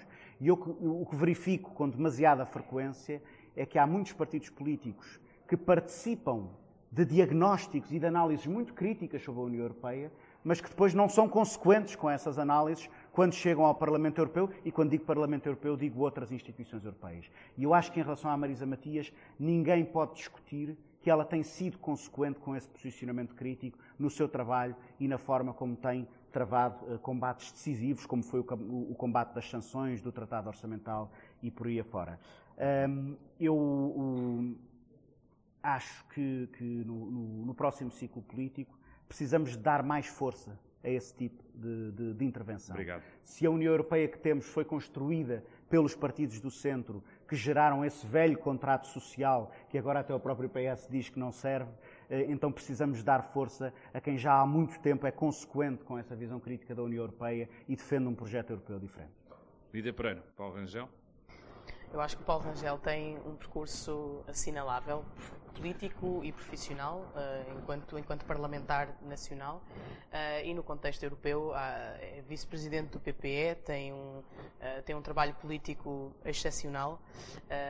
é, um, é um homem que se bate também sempre que é necessário. Nós que tem a coragem de, quando há uma determinada orientação, mesmo a nível da família política do Partido Popular Europeu, nos fóruns em que o deve fazer, se insurge e, acima de tudo, está sempre a defesa de Portugal e dos interesses dos portugueses. E um exemplo disso foi a questão que os, que os, colegas da esquerda muitas vezes gostam de assinalar, das, das sanções do, do, candidato do PPE a, a, presidente da Comissão Europeia, e que também o CDS teve uma palavra a dizer, mas em que o Paulo Rangel, em que o Paulo, em que o Paulo Rangel teve uma, um papel que foi eh, fundamental.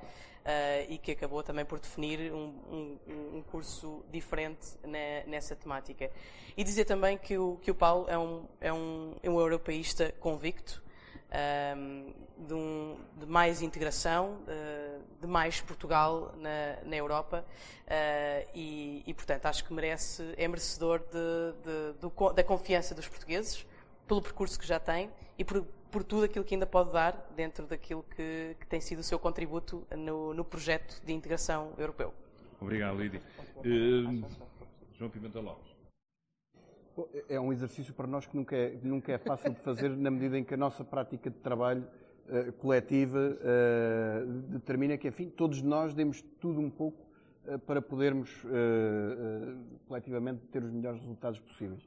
Naturalmente, eu já acompanho o João Ferreira há, há muitos anos, porque inclusive fomos colegas de, de, de, faculdade. Eu acho que quem, quem segue a intervenção do, do, do João Ferreira quer no plano da intervenção no Parlamento Europeu, quer no plano da, uh, da política nacional, uh, compreende a, lucidez, a capacidade extraordinária de, de intervenção e de análise que, que, tem e a simplicidade com que muitas vezes consegue traduzir e, e intervir sobre as diversas matérias. Tem um trabalho muito reconhecido no Parlamento Europeu, por exemplo, ao nível, ao nível das pescas, mas que uh, se estenda a, a, a, todas as áreas. Por exemplo, eh, na defesa intransigente dos interesses nacionais, olha, eh, vou dar um exemplo, na, na matéria, quando foi a, a reconfiguração uh, uh, do Parlamento Europeu, fruto daquilo que, que, poderia ter sido uma redistribuição de deputados e que poderia ter beneficiado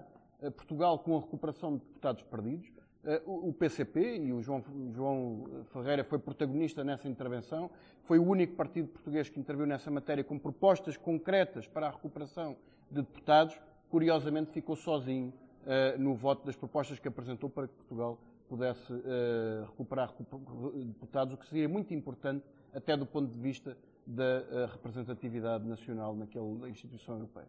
Primo um ex-colega do governo e esse não um repetente, não repetente. Sim, é, eu acho que eu sou a única que aqui não tenho repetentes, não é? Portanto, o Partido Socialista é o único que, destes partidos que estão aqui representados hoje, que não vai falar, não posso falar do que o Pedro fez na Europa, nem do que eu própria fiz, porque nunca lá estive como deputada, apenas podemos apresentar aos eleitores eh, o que fizemos cá, eh, o que o Pedro fez cá, eh, na, na, área da segurança social, onde trabalhou primeiro, fez cá na política, digamos assim. Também, o nosso currículo pessoal também é público. Também não posso falar de um deputado, porque nós sempre tivemos vários e, portanto, temos a sorte ou, ou a escolha dos, das portuguesas e dos portugueses de poder ser uma equipa lá, o que é bom naturalmente, dividir trabalho e atuar em várias frentes e em diferentes comissões.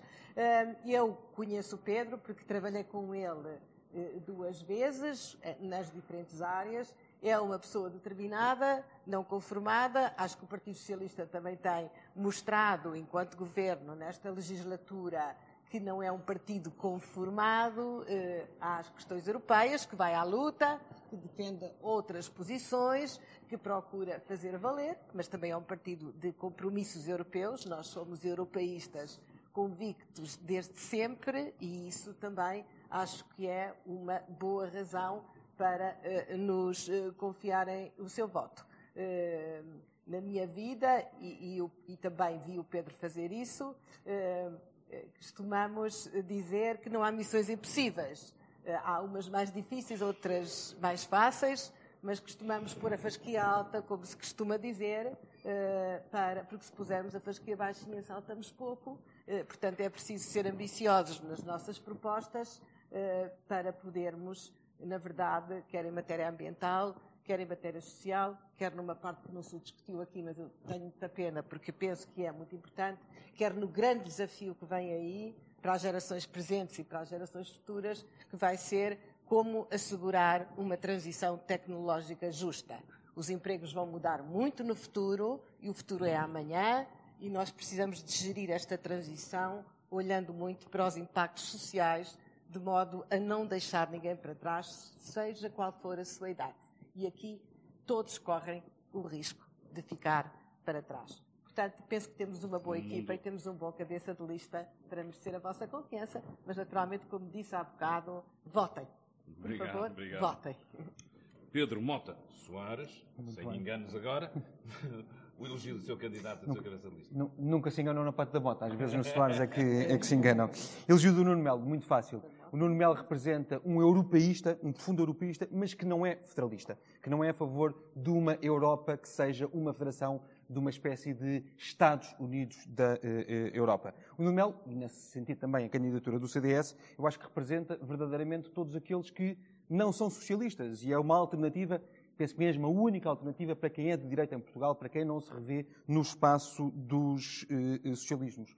O Nuno tem trabalhado muito na defesa de Portugal, de temas que nós achamos que são muito relevantes para Portugal. Vou dar só três pequenos exemplos. Primeiro exemplo, penso que é hoje o único que claramente diz, e o CDS é a única candidatura que claramente diz, que somos totalmente contrários ao, pelo menos no espaço moderado, totalmente contrários ao fim da regra da unanimidade em matéria fiscal, os chamados impostos europeus, para simplificar aqui o eh, debate.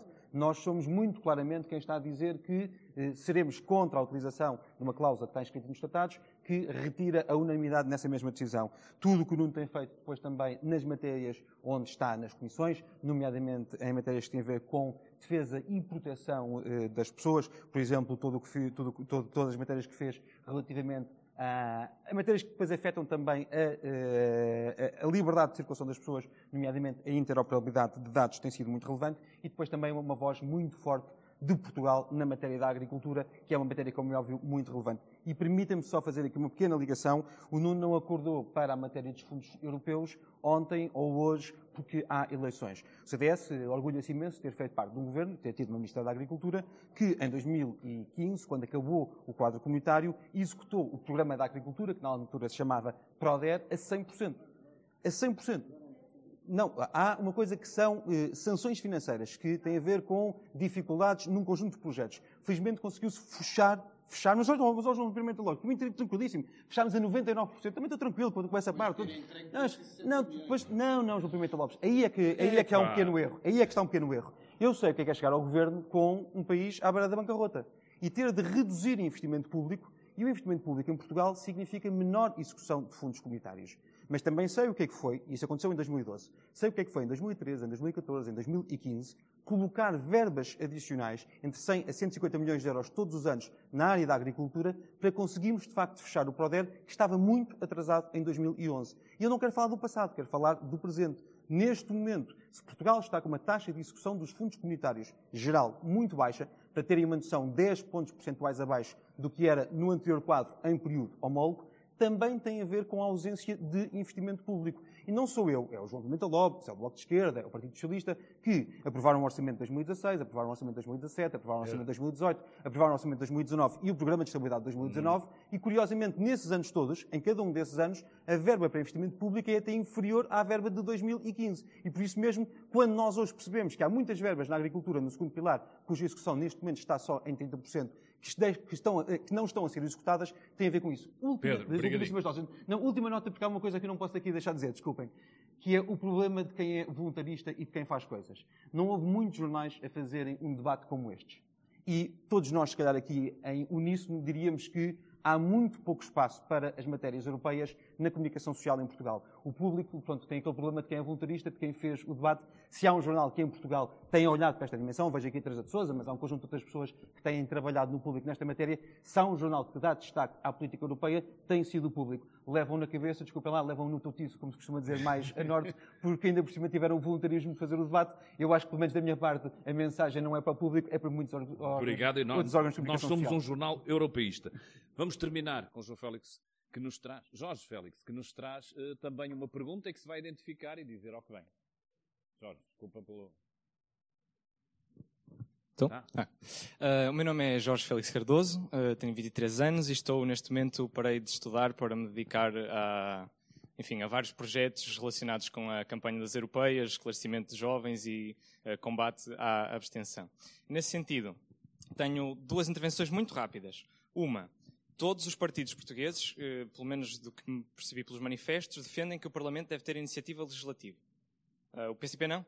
Pronto, mas os que defendem, eu fazia, fazia um apelo, que é, se defendem isso, Manfred Weber, no debate em Florença com os outros Spitzenkandidaten, prometeu que, se for Presidente da Comissão, todas as propostas que lhe chegarem das mãos do Parlamento Europeu de recomendação para a Comissão uh, passar a iniciativa legislativa, ele aceitará automaticamente, fazendo assim uma espécie de reforma dos tratados automática. Todos os partidos que propõem que o Parlamento deve ter iniciativa legislativa, eu apelo a que façam o que dizem que querem fazer e, portanto, se recusem no Parlamento Europeu a eleger um Presidente da Comissão que não faça uma coisa destas. Obviamente o João está ali a olhar para mim porque não concordará. Uh, mas eu tenho uma pergunta para todos uh, que tem a ver com as regras da transparência dos eurodeputados. Foi uma guerra muito grande recentemente entre a Comissão Europeia e o Parlamento Europeu para reformar as regras da transparência no Parlamento Europeu. Não foi possível aprovar um registro de transparência para os eurodeputados, um pouco por culpa do PPE, mas não estou certo de que grupos ao certo é que apoiariam isso ou não. Portanto, eu lanço-vos o compromisso de, se apoiam a transparência dos eurodeputados, façam para vocês, os eurodeputados que foram eleitos dos vossos partidos, façam vocês um registro público de quais são os lobistas com que se encontram durante o vosso mandato e encontrem-se apenas com lobistas que estão registados e que estão acreditados para estar no Parlamento Europeu. E, portanto, pedi a vossa reação a estas duas uh, propostas minhas. Começar por aqui, uh, pedindo-vos para ser curtos, apesar de tudo já vamos longos, são 16h36.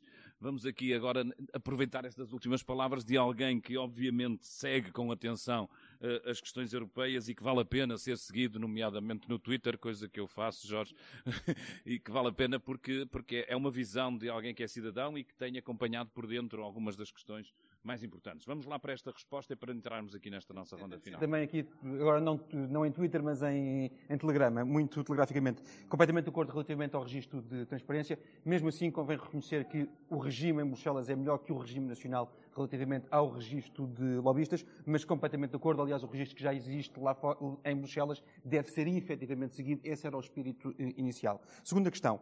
Eh, eu não queria entrar aqui porque já não temos sequer um tempo relativamente à necessidade ou não necessidade de revisão dos tratados. Eh, tenho um amigo meu que costuma dizer uma coisa, que é todas as reflexões inúteis conduzem-nos à melancolia. Eu tenho a noção que neste momento discutir a revisão dos tratados é uma decisão inútil, no sentido ainda que não vai acontecer agora a breve trecho e, portanto, também não, não me apetece ficar melancólico no final do, do, do debate. Mas há muitas regras que nós podemos mudar, não mudando os tratados, que, como é óbvio, acabam por fazer uma ligação muito mais forte. Falavas do Spitzenkandidat. O Spitzenkandidat não está em nenhum... O Spitzenkandidat é né, os grandes partidos, quando a, a, quando a eleição, dizerem quem é que é o seu candidato a Presidente da Comissão. Não está em nenhum tratado e é uma reforma efetiva do processo de, de decisão.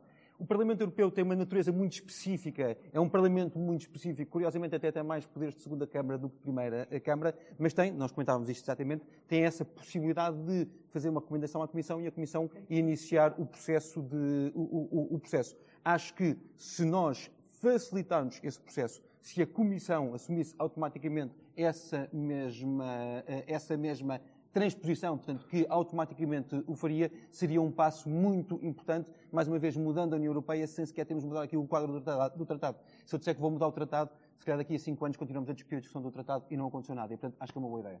Fui curto? Fui... Foi fantástico, fantástico. Não diria, quase em Twitter, não é? Quase em Twitter. Muito obrigada. Eu, couves de Bruxelas, só gosto das do Jorge, das outras não aprecio grandemente. E, portanto, obrigada também por essa contribuição. Acho que não parou de estudar, está a estudar outras coisas, pelo que vejo lá, não é? Eh, aliás, parar de estudar é uma coisa que a gente nunca vai fazer na vida, não é? Porque cada vez vamos precisar de, de estudar, formal ou informalmente, mais vezes ao longo da vida. São um dos grandes desafios. Para responder concretamente, Iniciativa legislativa, sim, já se progrediu muito desde que o Parlamento foi criado até agora. Este instrumento de pressionar a Comissão pode ser agilizado e a Comissão, ter, a Comissão já tem que justificar porque é que não toma a iniciativa no caso do Parlamento eh, sugerir que, que o faça. Mas podemos aumentar, digamos, esse, esse, esse, dever de justificação, que não tem sanção, apesar de tudo, se, se não justificar, e essa é uma norma sem sanção, é sempre uma norma imperfeita, um, mas estou de acordo, se algum dia se algum dia essa possibilidade for dada uh, enquanto eurodeputada, votarei a favor. Não sei se terei essa oportunidade e também quanto ao registro de transparência, não é? Não apenas para aqueles que sejam relatores ou relatores sombra, mas uh, para todos os que receberem lobbies e que no final do dia, como o José Guzmão estava a contar, também votam e também uh, influenciam. Acho que a melhor maneira de dar transparência é regulamentar o lobby, legalizá-lo, torná-lo oficial e torná-lo e torná-lo transparente, porque, digamos assim, ouvir os diversos interesses representados, sejam dos jovens, sejam dos outros, é uma obrigação de um deputado, é decidir com mais informação. É bom é que se saiba quais é que ouviu e que esse processo seja sindicado, ou seja, que quem está de fora, os nossos votantes, possam tomar conhecimento nesse momento e no futuro, daqui a cinco anos, quando estivermos num debate como este a ser avaliados. Eu também já cumprimentei aqui o público, é pena a Teresa já não estar aqui, já estivemos ali a recomendar que os textos dela deviam ser de leitura obrigatória para todos que se interessam por questões europeias. Para mim são. Vou sempre Obrigado. lá. Obrigado. João Pimentel Alves. Não, não é? Não, não em relação à questão da, da iniciativa legislativa, mas uh, uh, sobre a questão do, do registro de transparência, uh, nós não temos problemas em que se aumente esse elemento de transparência, digamos assim, mas que isso não seja uma falsa questão. Porque de pouco serve um registro de transparência se depois as decisões concretas sejam tomadas nos restaurantes em frente ao Parlamento Europeu, na Place de Luxemburgo, Uh, onde muitas reuniões são feitas, seja por deputados, uh, seja uh, por comissários ou o que for. E, e, portanto, o que a gente tem que pugnar é, enquanto cidadãos e enquanto eleitores, pela independência dos partidos políticos na sua ação e a forma como demonstram essa independência também nas propostas que apresentam, na, nas votações a que procedem, nos posicionamentos que têm. Sobre matérias de transparência, já agora lembrar o problema, por exemplo, das portas giratórias e das. das não é? aliás, o ex-presidente da Comissão Europeia teve inclusivamente envolvido num processo dessa, dessa natureza que todos lembrarão, ou o processo, ou as questões também de ausência de transparência e se calhar não é só da ausência de transparência, com que se fazem, se fazem e se procedem a alguns tipos de negociações em matérias que já agora recordo, como as matérias comerciais, são competência exclusiva da União Europeia e como decorreram, por exemplo, ou decorrem as negociações em torno uh, das, de, do TTIP ou de outros acordos, uh, de acordos. Não, não, aliás, uh, a Comissão Europeia recentemente aprovou um, um conjunto de, de orientações para, para retomar essa, essa matéria. Não está esquecido, lá, lá voltaremos. Uh, mas sabemos aquilo que era a impossibilidade, por exemplo, de consultar o processo. A dada altura, abrir uma porta, de, uma janela de oportunidade para os deputados consultarem o processo relacionado com as negociações do TTIP. Era numa sala específica, os deputados não podiam tirar fotografias, não podiam tomar notas, portanto, podiam consultar e, e ponto não é esta, seguramente, a forma como se deve proceder nestas, nestas matérias. Infelizmente é a prática, este é um exemplo, mas poderiam ser dados outros. A transparência, porque para mim vai ser também um tema que, onde, onde pretendo debruçar-me nos próximos, nos, nos, próximos cinco anos.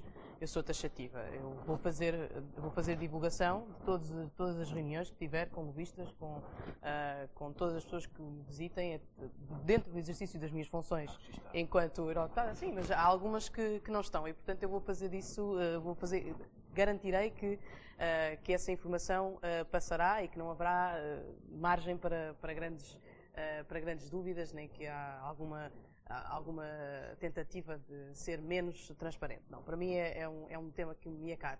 E porque eu também acho que política é servir e é liderar pelo exemplo. Um, nós estamos todos em campanha e estamos todos a percorrer milhares de quilómetros pela, pela, pelo país uh, e a emitir muitas, fazer a emissão de muito, CO2 com fartura, se me permitem a expressão, e, portanto, aquilo que eu decidi para a minha campanha uh, é que vou fazer uma campanha neutra em carbono e será a primeira em Portugal. E eu acho que aqui também já estamos a dar um contributo, a liderar pelo exemplo e a dar um, o exemplo também às novas gerações, que é políticos não, não ficam só pelas palavras, que passamos as palavras aos atos. Se precisar de plantar árvores, ou de, de, é isso que eu, vou, que eu, estou a investigar durante, durante a minha campanha. Uh, no final da campanha farei a divulgação das emissões de CO2 e depois, se tiver que plantar árvores, vou plantar árvores. E mesmo no exercício do meu mandato, se eu puder arranjar formas que mitiguem a pegada ecológica, porque andar entre Lisboa e Bruxelas ou Lisboa-Porto uh, de avião também deixa um, um lastro de de poluição, farei esse trabalho de auscultação para arranjar aqui uma, um mecanismo de. Eu diria de... que nos falta a rede de alta velocidade, mas entrávamos noutro de... tema complicado. Ah, sim, sim, sim. Não, mas esse é o meu compromisso para, para, o, para o meu mandato. A favor de regras de transparência em relação aos lobbies, embora achamos que esse está longe de ser o problema uh, e que uh, temos problemas bastante mais complicados, que é, por exemplo, que, que se pode perceber rapidamente olhando para a, para a, composição da Comissão Europeia e para a proveniência de alguns dos comissários europeus. Portanto, temos gente a vir diretamente da City e do negócio do petróleo para assumir funções na Comissão Europeia. Quer dizer, e perto disto, a transparência dos lobbies, é, eu diria que é quase uma fachada. Eh, eu acho que, o, o, aliás, o João Pimenta Lopes referiu isso, eu estou muito de acordo com ele, que a regulação entre eh, várias instituições europeias, não apenas o Parlamento, e uh, áreas de negócios estratégicas sobre as quais a União Europeia tem uma importância muito grande, é, é, é uma questão prioritária. Segunda questão que aqui foi colocada, sobre o compromisso do Weber. Nós nunca votaremos no Manfred Weber, isso está completamente fora de questão, imagino que não houvesse grandes dúvidas, pelo papel que ele teve. Vale, vale, mas não, vale, mas não vale a Portugal. O, o Paulo Rangel opôs, falou, o, o, Manfred, o, o, Paulo Rangel falou contra as sanções, mas vai apoiar o Manfred Weber para Presidente da Comissão Europeia e isso é que conta, uh, meus amigos. Uh, a terceira questão tem a ver com esta questão da, da, da, do, do, candidato à Comissão Europeia e da, e, e da grande cortina de fumo que é colocada em torno desta questão. Porque lançamos esta história dos, eh, dos Spitzenkandidaten e depois o que acontece é que, eleito o Parlamento Europeu, os principais grupos vão começar a negociar os vários cargos nas várias instituições europeias. E, portanto, o Bloco eh, participou num debate entre da, da, esquerda europeia sobre a possibilidade de apresentar um, um candidato à Comissão Europeia e decidimos não o fazer porque isto é uma fraude política perante os eleitores uh, de, de, da União Europeia. Nós, as listas para deputados ao Parlamento Europeu, sabemos quem são e sabemos onde é que o nosso voto irá parar no que diz respeito, no que diz respeito às instituições europeias, mas não o Bloco. Por isso é que eu disse que houve um debate dentro da esquerda europeia. O, uh, sabemos onde irão parar, sabemos quais são as suas escolhas. Agora, toda esta manobra que, que, que ocorre e que ocorre nas costas dos cidadãos, eu dou um exemplo muito concreto. O António Costa vai participar num comício com o presidente do Partido dos Liberais. Ora, aqui em Portugal, o Pedro Marques anda a dizer que quer levar a geringonça para a Europa. Mas fora dos olhares que se debruçam sobre esta campanha eleitoral, os socialistas europeus vão fazer um acordo com os liberais que não sabemos muito bem se será um acordo sobre política, se será um acordo sobre lugares, mas que está totalmente fora dos olhares das pessoas que estão a acompanhar esta campanha eleitoral. E isto, para nós, não é forma fazer um debate sobre as escolhas europeias. Ou seja, nós preferimos concentrar-nos nas eleições para aquele que é o único órgão que representa os cidadãos europeus, que é o Parlamento Europeu, e, naturalmente, apoiaremos todas as formas de reforçar os, os poderes do Parlamento Europeu. Agora, sobre esse compromisso do Weber, vamos ver como é que ele o concretiza depois das eleições uh, uh, terem decorrido, mas não estamos abertos a soluções desse género. Obrigado. Eu queria agradecer principalmente a quem se dispôs a estar aqui connosco e a debater. Epá, apesar de tudo, e olhando nomeadamente para o exemplo recente, com muita urbanidade e com muita capacidade, até alguma capacidade de diálogo, ficaram aqui pistas para futuros debates, aqui, ficaram aqui perguntas no ar que vale a pena ver pela ação política como é que irão ser concretizadas, é isso que nós prometemos daqui a cinco anos estar cá a fazer, é pedir contas, nós somos, como se foi falando aqui, um jornal durante os cinco anos, eu ia dizer isso, nós somos um jornal europeísta, nós acreditamos eh, que é preciso esta escala da Europa para resolver uma série de problemas e que sem isso o nosso próprio país não tem, eh, se quisermos, uma capacidade eh, para intervir eh, num, num, num plano global onde se resolvem muitas das questões que são essenciais para a vida de todos nós e, muito especificamente, preocupação de uma série de jovens que nós convidamos e a quem eu agradeço mesmo muito o terem disponibilizado o seu tempo e, da, e da, da sua vontade para estar aqui connosco, em nome do público. Obrigado a todos vocês, obrigado a quem assistiu, obrigado a quem lá em casa nos esteve a seguir ao longo deste tempo. Espero e julgo que este terá sido um debate muito frutuoso e que contribuiu de alguma forma eh, para ouvirmos as principais posições das principais forças em, em disputa. Eu sei que nós gostaríamos, público, de ter aqui mais forças políticas presentes. Há uma parte prática, por muito horrível que isto seja, de não conseguirmos, obviamente, termos todos aqui. Nós tentaremos encontrar maneira de lhes dar voz também ao longo da campanha, mas não é possível, por muito que alguns leitores não o entendam, eh, eh, não é possível ter todos ao mesmo tempo e com um tempo razoável eh, para que, em termos práticos, fôssemos capazes de ter este debate a correr como eu julgo que aconteceu. Obrigado a todos e até à próxima.